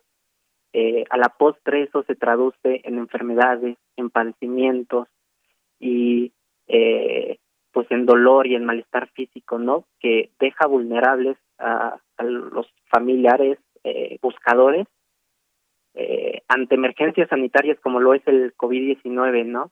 y que lamentablemente pues ya se ha llevado a varios padres eh, de normalistas que fallecieron sin saber qué sucedió con sus hijos.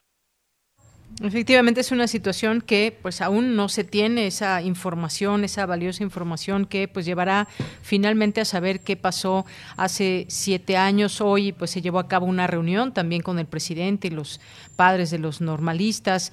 Eh, y esto que decías, detenernos en esta reflexión y en esta situación de la desaparición forzada hoy en día en México y cuáles son estos caminos que muchas veces siguen pues los familiares, las personas ante una situación tan tremenda como esta. Pues si te parece, Luis, vamos a escuchar ese trabajo por parte de Corriente Alterna y regreso contigo. Claro que sí. Adelante.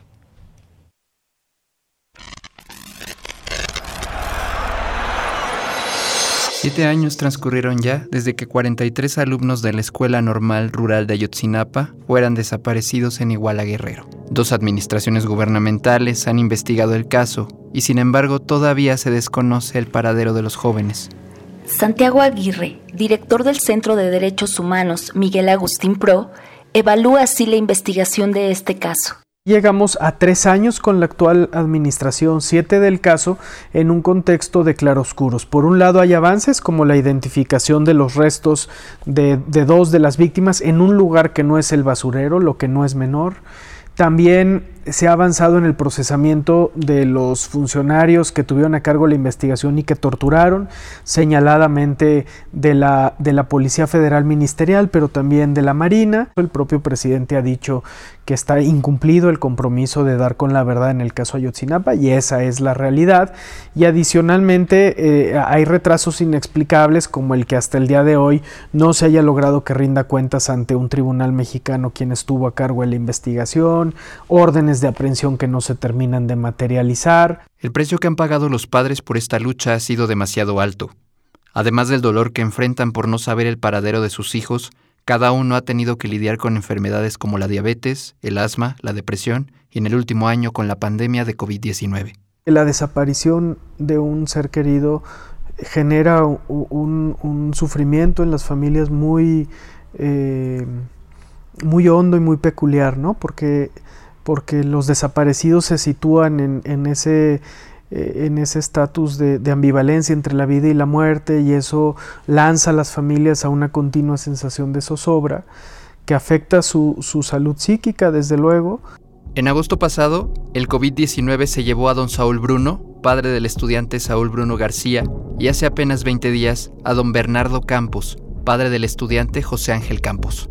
El señor Clemente Rodríguez, padre del normalista desaparecido Cristian Rodríguez, comenta al respecto y se va otro padre, pues sin saber dónde está su hijo. Luego me pregunto yo, ahora quién, ahora quién papá sigue, pues, ahora quién mamá sigue. Luego que, pues así nos vamos a ir siendo todos, creo. Siento yo, pues, de tanta preocupación, tanta estrés. A más de un lustro de distancia, Ayotzinapa el hito que despertó la conciencia política de miles y que unió en multitudinarias protestas a toda una generación de estudiantes, oficinistas, amas de casa, párrocos, artistas, no tiene aún respuesta a su principal incógnita. ¿Qué fue lo que pasó con los 43 jóvenes?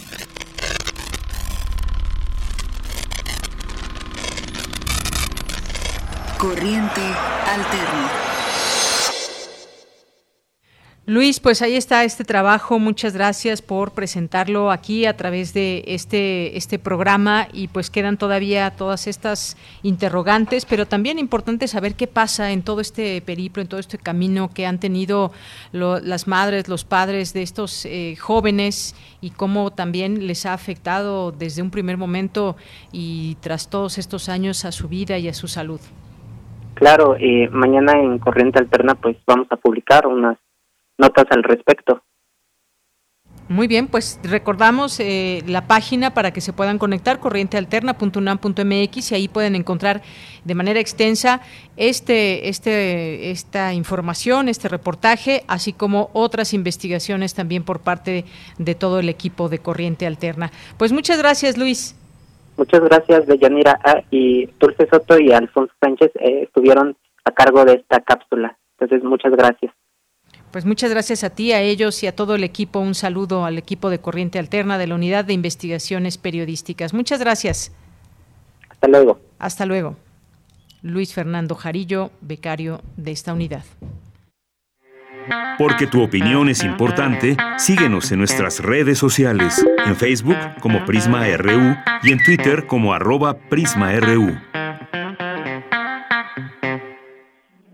Bien, son las 2 de la tarde con 31 minutos y queremos, queremos invitarlos a esta cuarta edición de Arcadia UNAM, muestra internacional de cine rescatado y restaurado. Y para hablar de este tema ya está con nosotros, nos acompaña aquí en Prisma RU, Hugo Villa, que es director de la Filmoteca UNAM. ¿Qué tal, Hugo? ¿Cómo estás? Bienvenido, buenas tardes. Muy bien, muchísimas gracias. Buenas tardes a ti. Pues platícanos, compártenos acerca de este festival que está próximo a comenzar. En efecto, vamos ya por nuestra cuarta edición, nuestra eh, cine restaurado y rescatado Arcadia, que es eh, la muestra en la que la biblioteca trae los mejores proyectos que se han rescatado en los años de otros países. En este caso, eh, seguimos todavía, como saben, eh, actividades presenciales, entonces vamos a poder vernos a través de arcadia.publicitar.com.mx, ahí van a empezar toda nuestra programación y todas las actividades que tenemos programadas. Y por supuesto empezamos con el estreno internacional de Los Sonidos de Santa, música para una película incompleta. Eh, a partir de eh, los extractos de la primera versión de Santa, la de 1918, el martes 28 de septiembre, con una partitura original que compone el ensamble de cine mudo de instrumentos típicos mexicanos del maestro José María Serralde, eh, arrancamos pues eso, como de una manera muy elegante y muy potente en nuestra muestra. Va a estar eh, la película durante 24 horas con esa música, además de que tiene una charla un propio maestro Serrano para contarnos la aventura que ha sido esta, este esfuerzo de, arqueología musical, porque la partitura original no está completa ni disponible, entonces fue un poco a partir de él y el ensamble y, el, ensamble de instrumentos típicos mexicanos también han ido eh, tratando de reconstruir como la, estructura musical y la forma en la que se hubiera presentado esa partitura junto con la película, porque además no tenemos eh, no tenemos eh, una versión completa de la película, solo hay fragmentos que han sobrevivido a un par de incendios, entonces es pues eso, fundamental revisitarla. Y luego junto con la Cátedra Bergman vamos a hacer un par de actividades, por supuesto la práctica experimental un curso internacional de cortometraje eh, a, cuadro. Es eh, una visita al archivo, los ponemos disponibles cinco minutos para quienes quieran participar en la práctica y entonces puedan sacar ahí una eh, cantidad de materiales y reinterpretarlos a partir de su propia experiencia y darnos un nuevo significado al cine que ya está guardado en la bóveda. Y tendremos también una conversación muy interesante que es filmar el vuelo literario. Juan Rulfo en el cine de Miguel Valdés. Juan Rulfo es uno de los, eh, sin duda, eh, uno de los grandes eh, gigantes de la literatura hispanoamericana del, digamos, cuando menos del siglo pasado, si nos un ratito más. Ha sido muy difícil adaptarlo correctamente. las adaptaciones de Mitchell, que es además un cineasta universitario formado en las propias aulas del eh, Centro Universitario de Estudios Cinematográficos. Creo que es muy interesante eh, eh, visitar a través de él su, su el cómo se adapta una obra tan compleja y con tantas capas de significado como la obra del propio Rulfo en un medio que produce tal cantidad de significados y de, capas también como este. Y después vamos a tener ahí un par de mesas redondas alrededor, por supuesto, de los golpes del corazón, la película eh, eh, basada en la obra de José Revueltas, que también dirigió Mitu, y pasaremos las tres películas de, del propio Mitu, que eh, son Los Vuelcos del Corazón, el, Tras el Horizonte, que también está recientemente restaurada, y la última película que pondremos de él es Los Confines. van a estar ahí disponibles todos estos Bien, Hugo, pues muchas gracias. Eh, gracias por contarnos también de esto que, que se va a conocer eh, dentro de este, esta cuarta edición de Arcadia.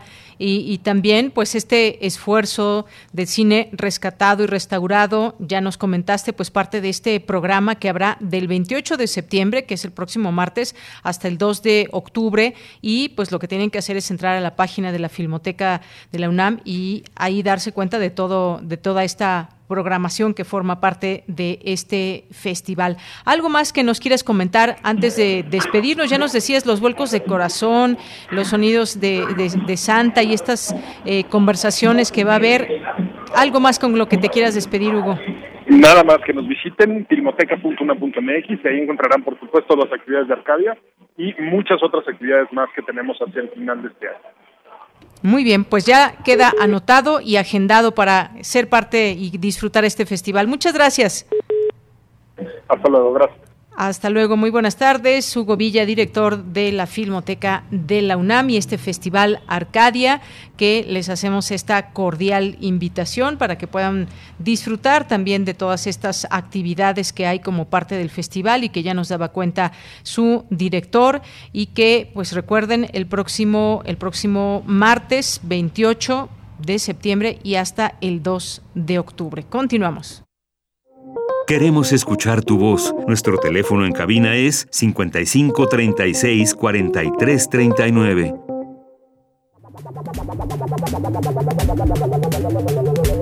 El refractario, RU.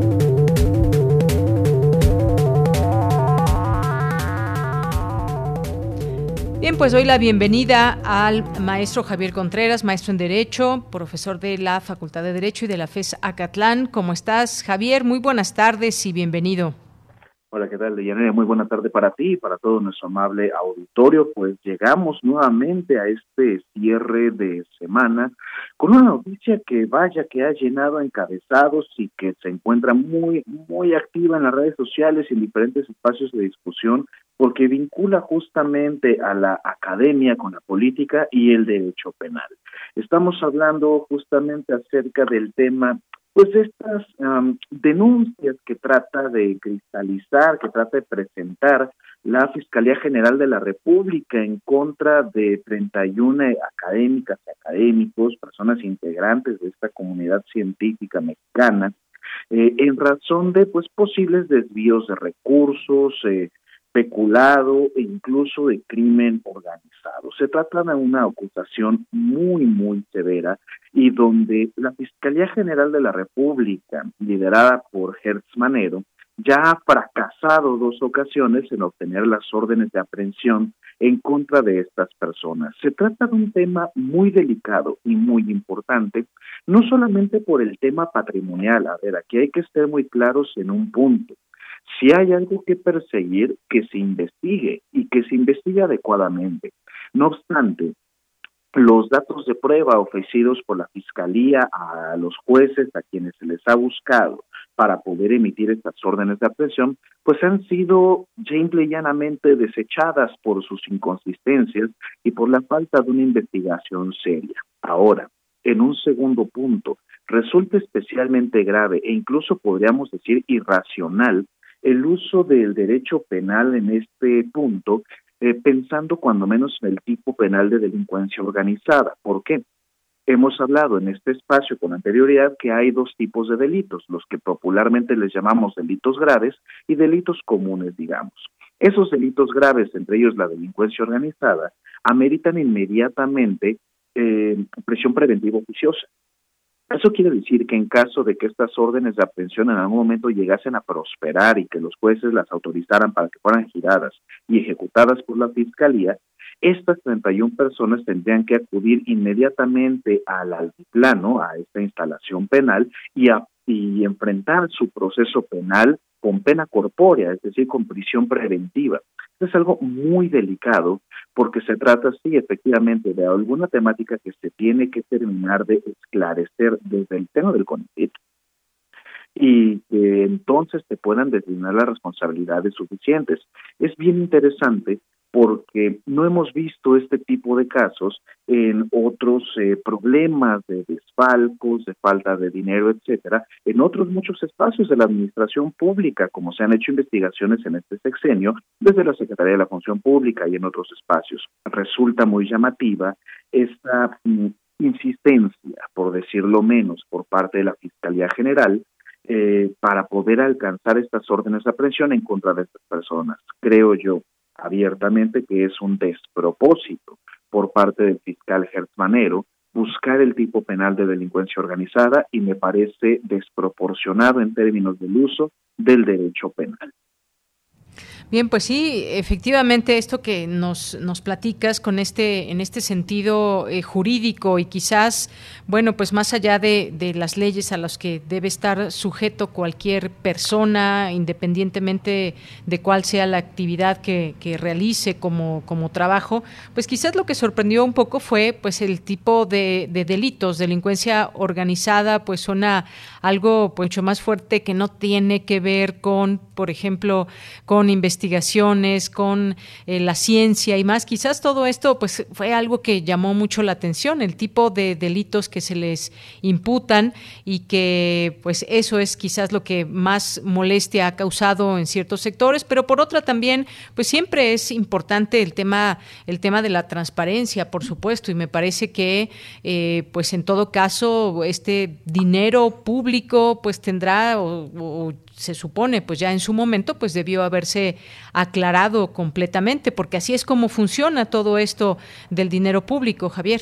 Efectivamente, querida Deyanira, no puedo coincidir más contigo. Así exista un solo centavo de dinero público involucrado en alguna acción, es susceptible de este, solicitudes de información, de acceso a la información pública, transparencia, pero lo que me parece que debemos discutir en todo caso, más que esto que es eh, algo necesario, darle transparencia a todos estos procedimientos, pensar en por qué en este caso en específico se buscan acusaciones de este calibre, ¿me explico? Es decir, existen otros casos de peculado, eh, de desvío de recursos, ¿por qué no se les ha tipificado en este caso como crimen organizado. ¿Qué hay en la acción penal de la Fiscalía? ¿Qué existe como para que el fiscal Manero quiera impulsar un órgano autónomo completo a perseguir a esas personas. ¿Son acaso los delincuentes que está buscando el Estado mexicano para poder darle justicia al pueblo de México? Sería ridículo pensar algo así. Creo que algo que debemos tener aquí muy presente son las prioridades en la agenda penal de la Fiscalía. Eso es algo que pocas veces solemos discutir en cualquier espacio, incluso de carácter académico, porque es complicado reconocer que las fiscalías tienen intereses y que tienen una agenda que cumplir. Y por intereses no me refiero a saber si brindan o, eh, o procuran justicia o no, eso lo hacen, sino en qué orden van a buscar esas persecuciones y a qué le están dando prioridad. Hemos visto que esta, esta fiscalía ha fracasado múltiples ocasiones en integrar carpetas de investigación. Incluso en este espacio lo hemos discutido como con el caso Lozoya. Lozoya no pudo haber sido acusado en su momento también de crimen organizado. ¿Qué está pasando? Y esto lo menciono justamente para algunos eh, eh, personajes que tienen pues poco conocimiento jurídico, que eso no es ningún pecado, sino que se salen por la tangente y libremente dicen es delincuencia organizada porque son más de tres personas organizadas para cometer un delito. Esto no se puede interpretar de manera rajatabla la norma jurídica para su aplicación y en todo caso habremos de pensar en cuáles son las motivaciones de esta fiscalía para elevar a un punto tan delicado un caso como este. Coincido contigo, tiene que ser transparente definitivamente pero el uso desproporcionado del derecho penal podría conducir precisamente a que acciones como estas se replican de forma regular y que cualquier persona que se organice y que incluso pudiese levantar un trámite de forma equivocada eh, con respecto al ejercicio de recursos públicos pueda ser eh, acusada, acusado con muy poco uso de criterio de delincuencia organizada. Ojalá que la Fiscalía recomponga sus pasos y abandone causas absurdas y más bien se ponga a trabajar en lo que tiene que hacer, procurar justicia a las y los mexicanos. Pues sí, efectivamente eso es lo que queda en ese entredicho, en ese cuestionamiento, el papel de la Fiscalía General de la República en este caso. Ya veremos cómo avanza todo eso, pero por lo pronto pues ha estado muy eh, esta nota en todos los medios y de pronto pues han, se han visto envueltos muchos eh, debates. No se trata de dividir y decir que si son buenos o malos, simplemente pues eh, se está cuestionando también este papel de la Fiscalía. Pero pasemos a otro tema, Javier, el papel de México en el mundo. Tuvimos eh, hace unos días, el sábado, la reunión de la CELAC aquí en México y ahora pues esta reunión de la Asamblea General de la ONU, el papel de, México ante el mundo. ¿Qué nos puedes decir con respecto a estos dos eh, eventos importantes? A mí me parece algo muy interesante, de Yanira, porque particularmente la cumbre de la CELAC ha dividido a la crítica. Me refiero en todo caso a la oposición y a las personas que apoyan al gobierno en turno, puesto que los primeros mencionan que se trata de un fracaso por la sola invitación a Nicolás Maduro y a Díaz Canel, mientras que los otros mencionan que se trata de un gran triunfo de la política exterior del presidente López Obrador, encabezada por el secretario Ebrard. A mí me parece que hay puntos eh, medios que pudiésemos rescatar y entre ellos es que efectivamente México se ha erigido como líder en América Latina, pero en principio también por las ausencias notables de la delegación brasileña y del presidente eh, Alfredo Fernández de Argentina después de la debacle electoral que sufrió allá en su país eh, su partido político y las diferencias que ahora tiene con su vicepresidenta, la expresidenta Cristina Fernández de Kirchner, ¿no? Entonces, bien, si México efectivamente se ha erigido como liderazgo latinoamericano, me parece que eso es incontrovertible e indiscutible. Lo que sí deberíamos tener presente es cómo se fue desviando poco a poco el objetivo de la CELAC. ¿A qué nos referimos con esto? Se pensaba discutir la viabilidad de invertir más tiempo, dinero, recursos, influencia en el fortalecimiento de esta comunidad de estados latinoamericanos y del Caribe y caribeños para no restarle necesariamente importancia a la OEA, pero sí comenzar a evaluar la política exterior que se tiene para con este organismo interamericano, con cosas muy importantes como el Sistema Interamericano de Protección de Derechos Humanos, pero también con otras cosas muy cuestionables, como las actitudes de sus últimos dos secretarios generales, particularmente el actual Luis Almagro. Ahora bien, el papel de México en esta CELAC me parece que fue lo que debía ser un presidente, una presidencia pro tempore, bien encabezada, procurando la paz entre sus integrantes y mediando también entre los conflictos que se llegaron a despertar en ese momento con el propio presidente Nicolás Maduro y con el presidente de Uruguay, por ejemplo, este, el presidente Lacalle. Entonces, pues, por ese primer evento me parece una muestra de liderazgo mexicano y en un segundo punto en Naciones Unidas creo que hay algo que pocas veces discutimos en muchos espacios y es el cambio climático. Creo que el canciller Marcelo Ebrard ha dado en el, uno de los tantos clavos pendientes en la agenda internacional, que es promover adecuadamente acciones concretas en esta lucha que no solamente llega a ser un asunto académico, sino que irrumpe también en la agenda de seguridad internacional toda vez que se trató de un tema que tocó no solamente en la Asamblea General, sino en el Consejo de Seguridad de Naciones Unidas. Prestemos atención a ello, porque el cambio climático es un asunto de todas y todos nosotros. Efectivamente, Javier, pues muchas gracias, gracias por estos análisis con respecto a estos a estos temas. Te esperamos el siguiente viernes con otros temas, otros análisis aquí en Prisma RU. Muchas gracias, Javier. Muchísimas gracias, Deyaneri, para nuestro amable editorio. Cuídense mucho, que tengan un excelente fin de semana. Igualmente para ti, hasta luego. Continuamos. Relatamos al mundo. Relatamos al mundo.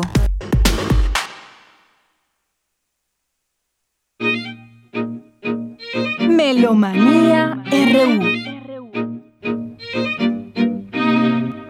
Bien, pues nos vamos ahora a Melomanía RU con Dulce Wet.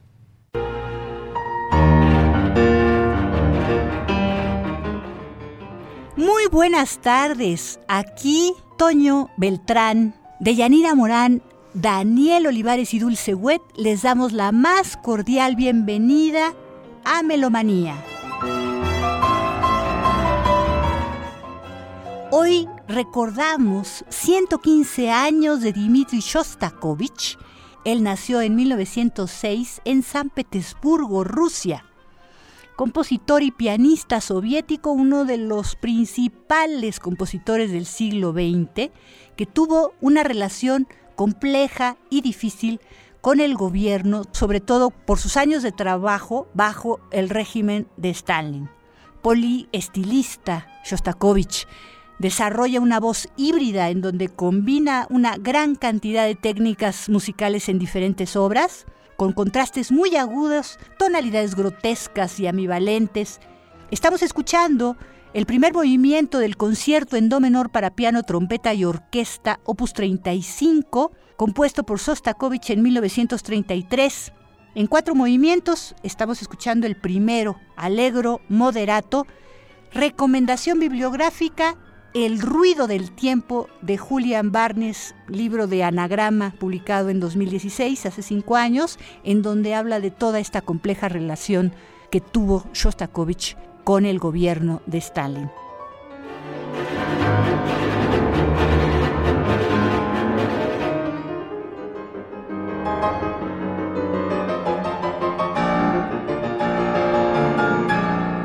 Vamos a la invitación al tercer recital en blanco y negro de Joseph Olechowski en la Blas Galindo del Senart.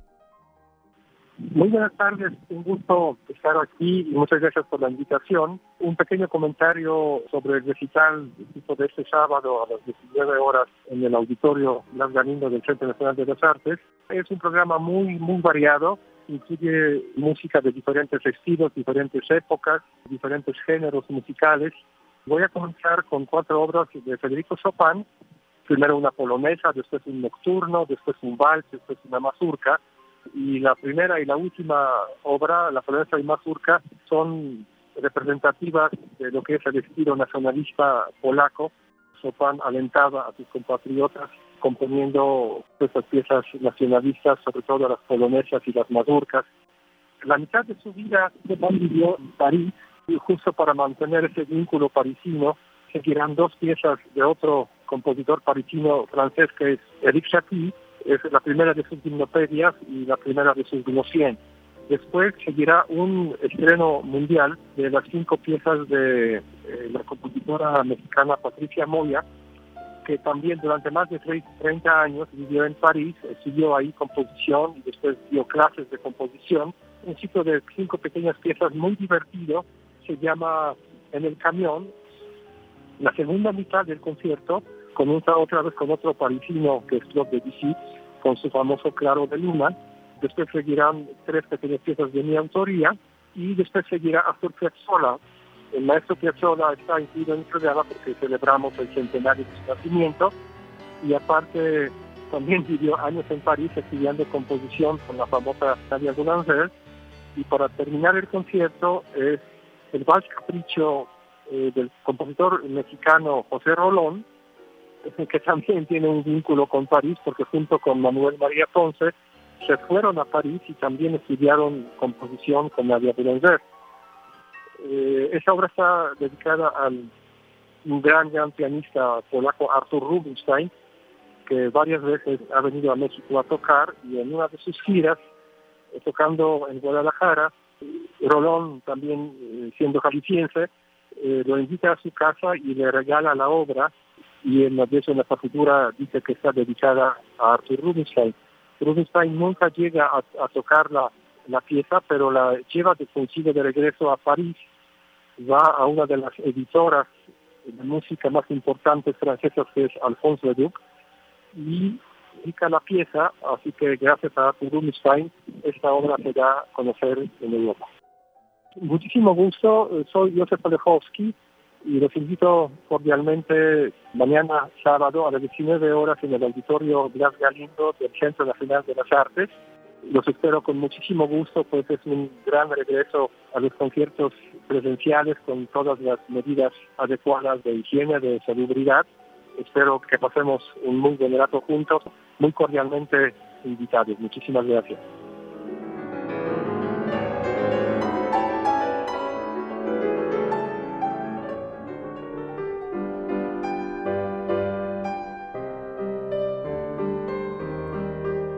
Otra invitación más del recital en blanco y negro del maestro Armando Merino.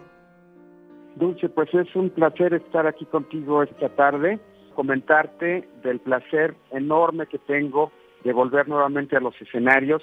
Este programa al que regreso no es el primero, he hecho ya tres conciertos para tres museos diferentes, para Bellas Artes, acabo de estar en Ciudad Juárez y ahora, bueno, pues viene este programa de blanco y negro que es un evento muy importante, no nada más para nosotros los pianistas mexicanos, sino que es un evento internacional. Es el número 24. Me toca participar y he escogido un programa realmente hermoso en dos partes, música del siglo XIX y música del siglo XX. Y para ello he escogido obras muy intensas. Se trata en la primera parte de la primera balada de Chopin, Después hago las dos rapsodias Opus 79 de Johannes Brahms y finalizo esa parte con la segunda polonesa de Franz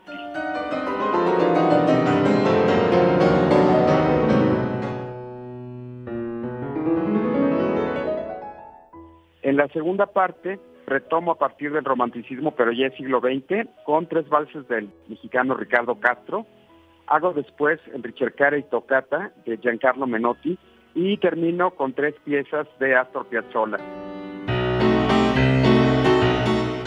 Es un programa muy fuerte, muy intenso, y creo que va a ser muy atractivo para el público escucharlo.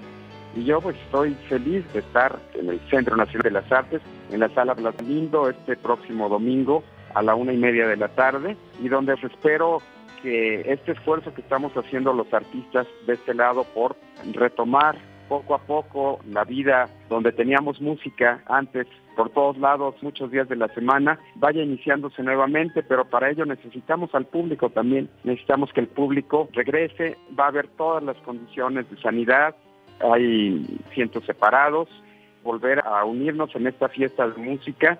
Nosotros como artistas brindamos nuestra música y el público escucha y espero yo se emocione con este programa tan bello que he preparado este próximo domingo 26 de septiembre a la una y media de la tarde en la sala Blas Galindo. Ahí los espero para compartir con ustedes esta alegría.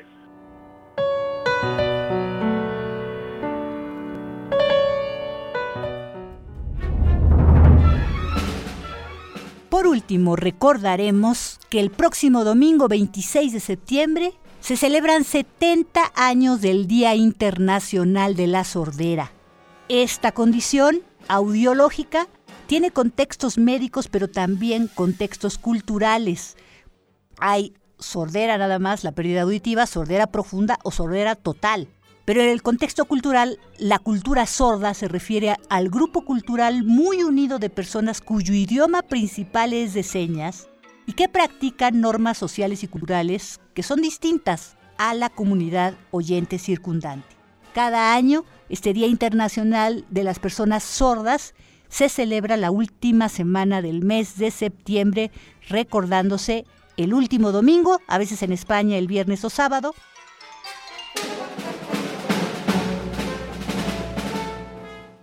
Esto me trae a colación lo que estamos escuchando de Jock McLeod, escocés, compositor y director de orquesta, el esquerzo número uno de su concierto para percusiones de 1987, porque la que está tocando es la dama Evelyn Glein, esta gran percusionista sorda sueca que ha ganado más de 90 premios internacionales por haberse convertido realmente en un ejemplo del percusionista solista se dio a conocer muy fuertemente con la película Touch the Sound, en donde charla invirtiendo todas sus fuerzas en enseñar al mundo a escuchar.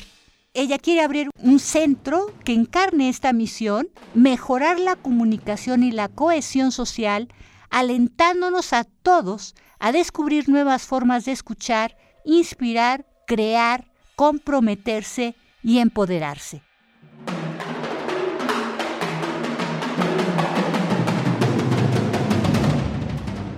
Y hasta aquí, Melomanía de hoy viernes 24 de septiembre del 2021. Que tengan un excelente fin de semana, buen descanso y nos escuchamos muy pronto. Hasta la próxima.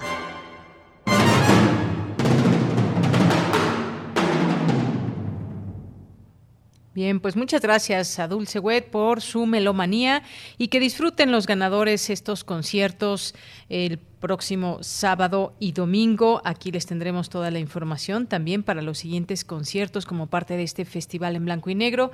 Así que pues muchísimas gracias por su atención el día de hoy. Gracias allá en cabina, a Daniel Olivares en la producción, a Denis Licea en la asistencia, a Andrés Ramírez en los controles técnicos. Aquí en los micrófonos se despide de Yanira Morán a nombre de todo el equipo. Que tenga un gran fin de semana. Nos escuchamos el próximo lunes en punto de la una. Hasta mañana y buen provecho. Hasta el lunes.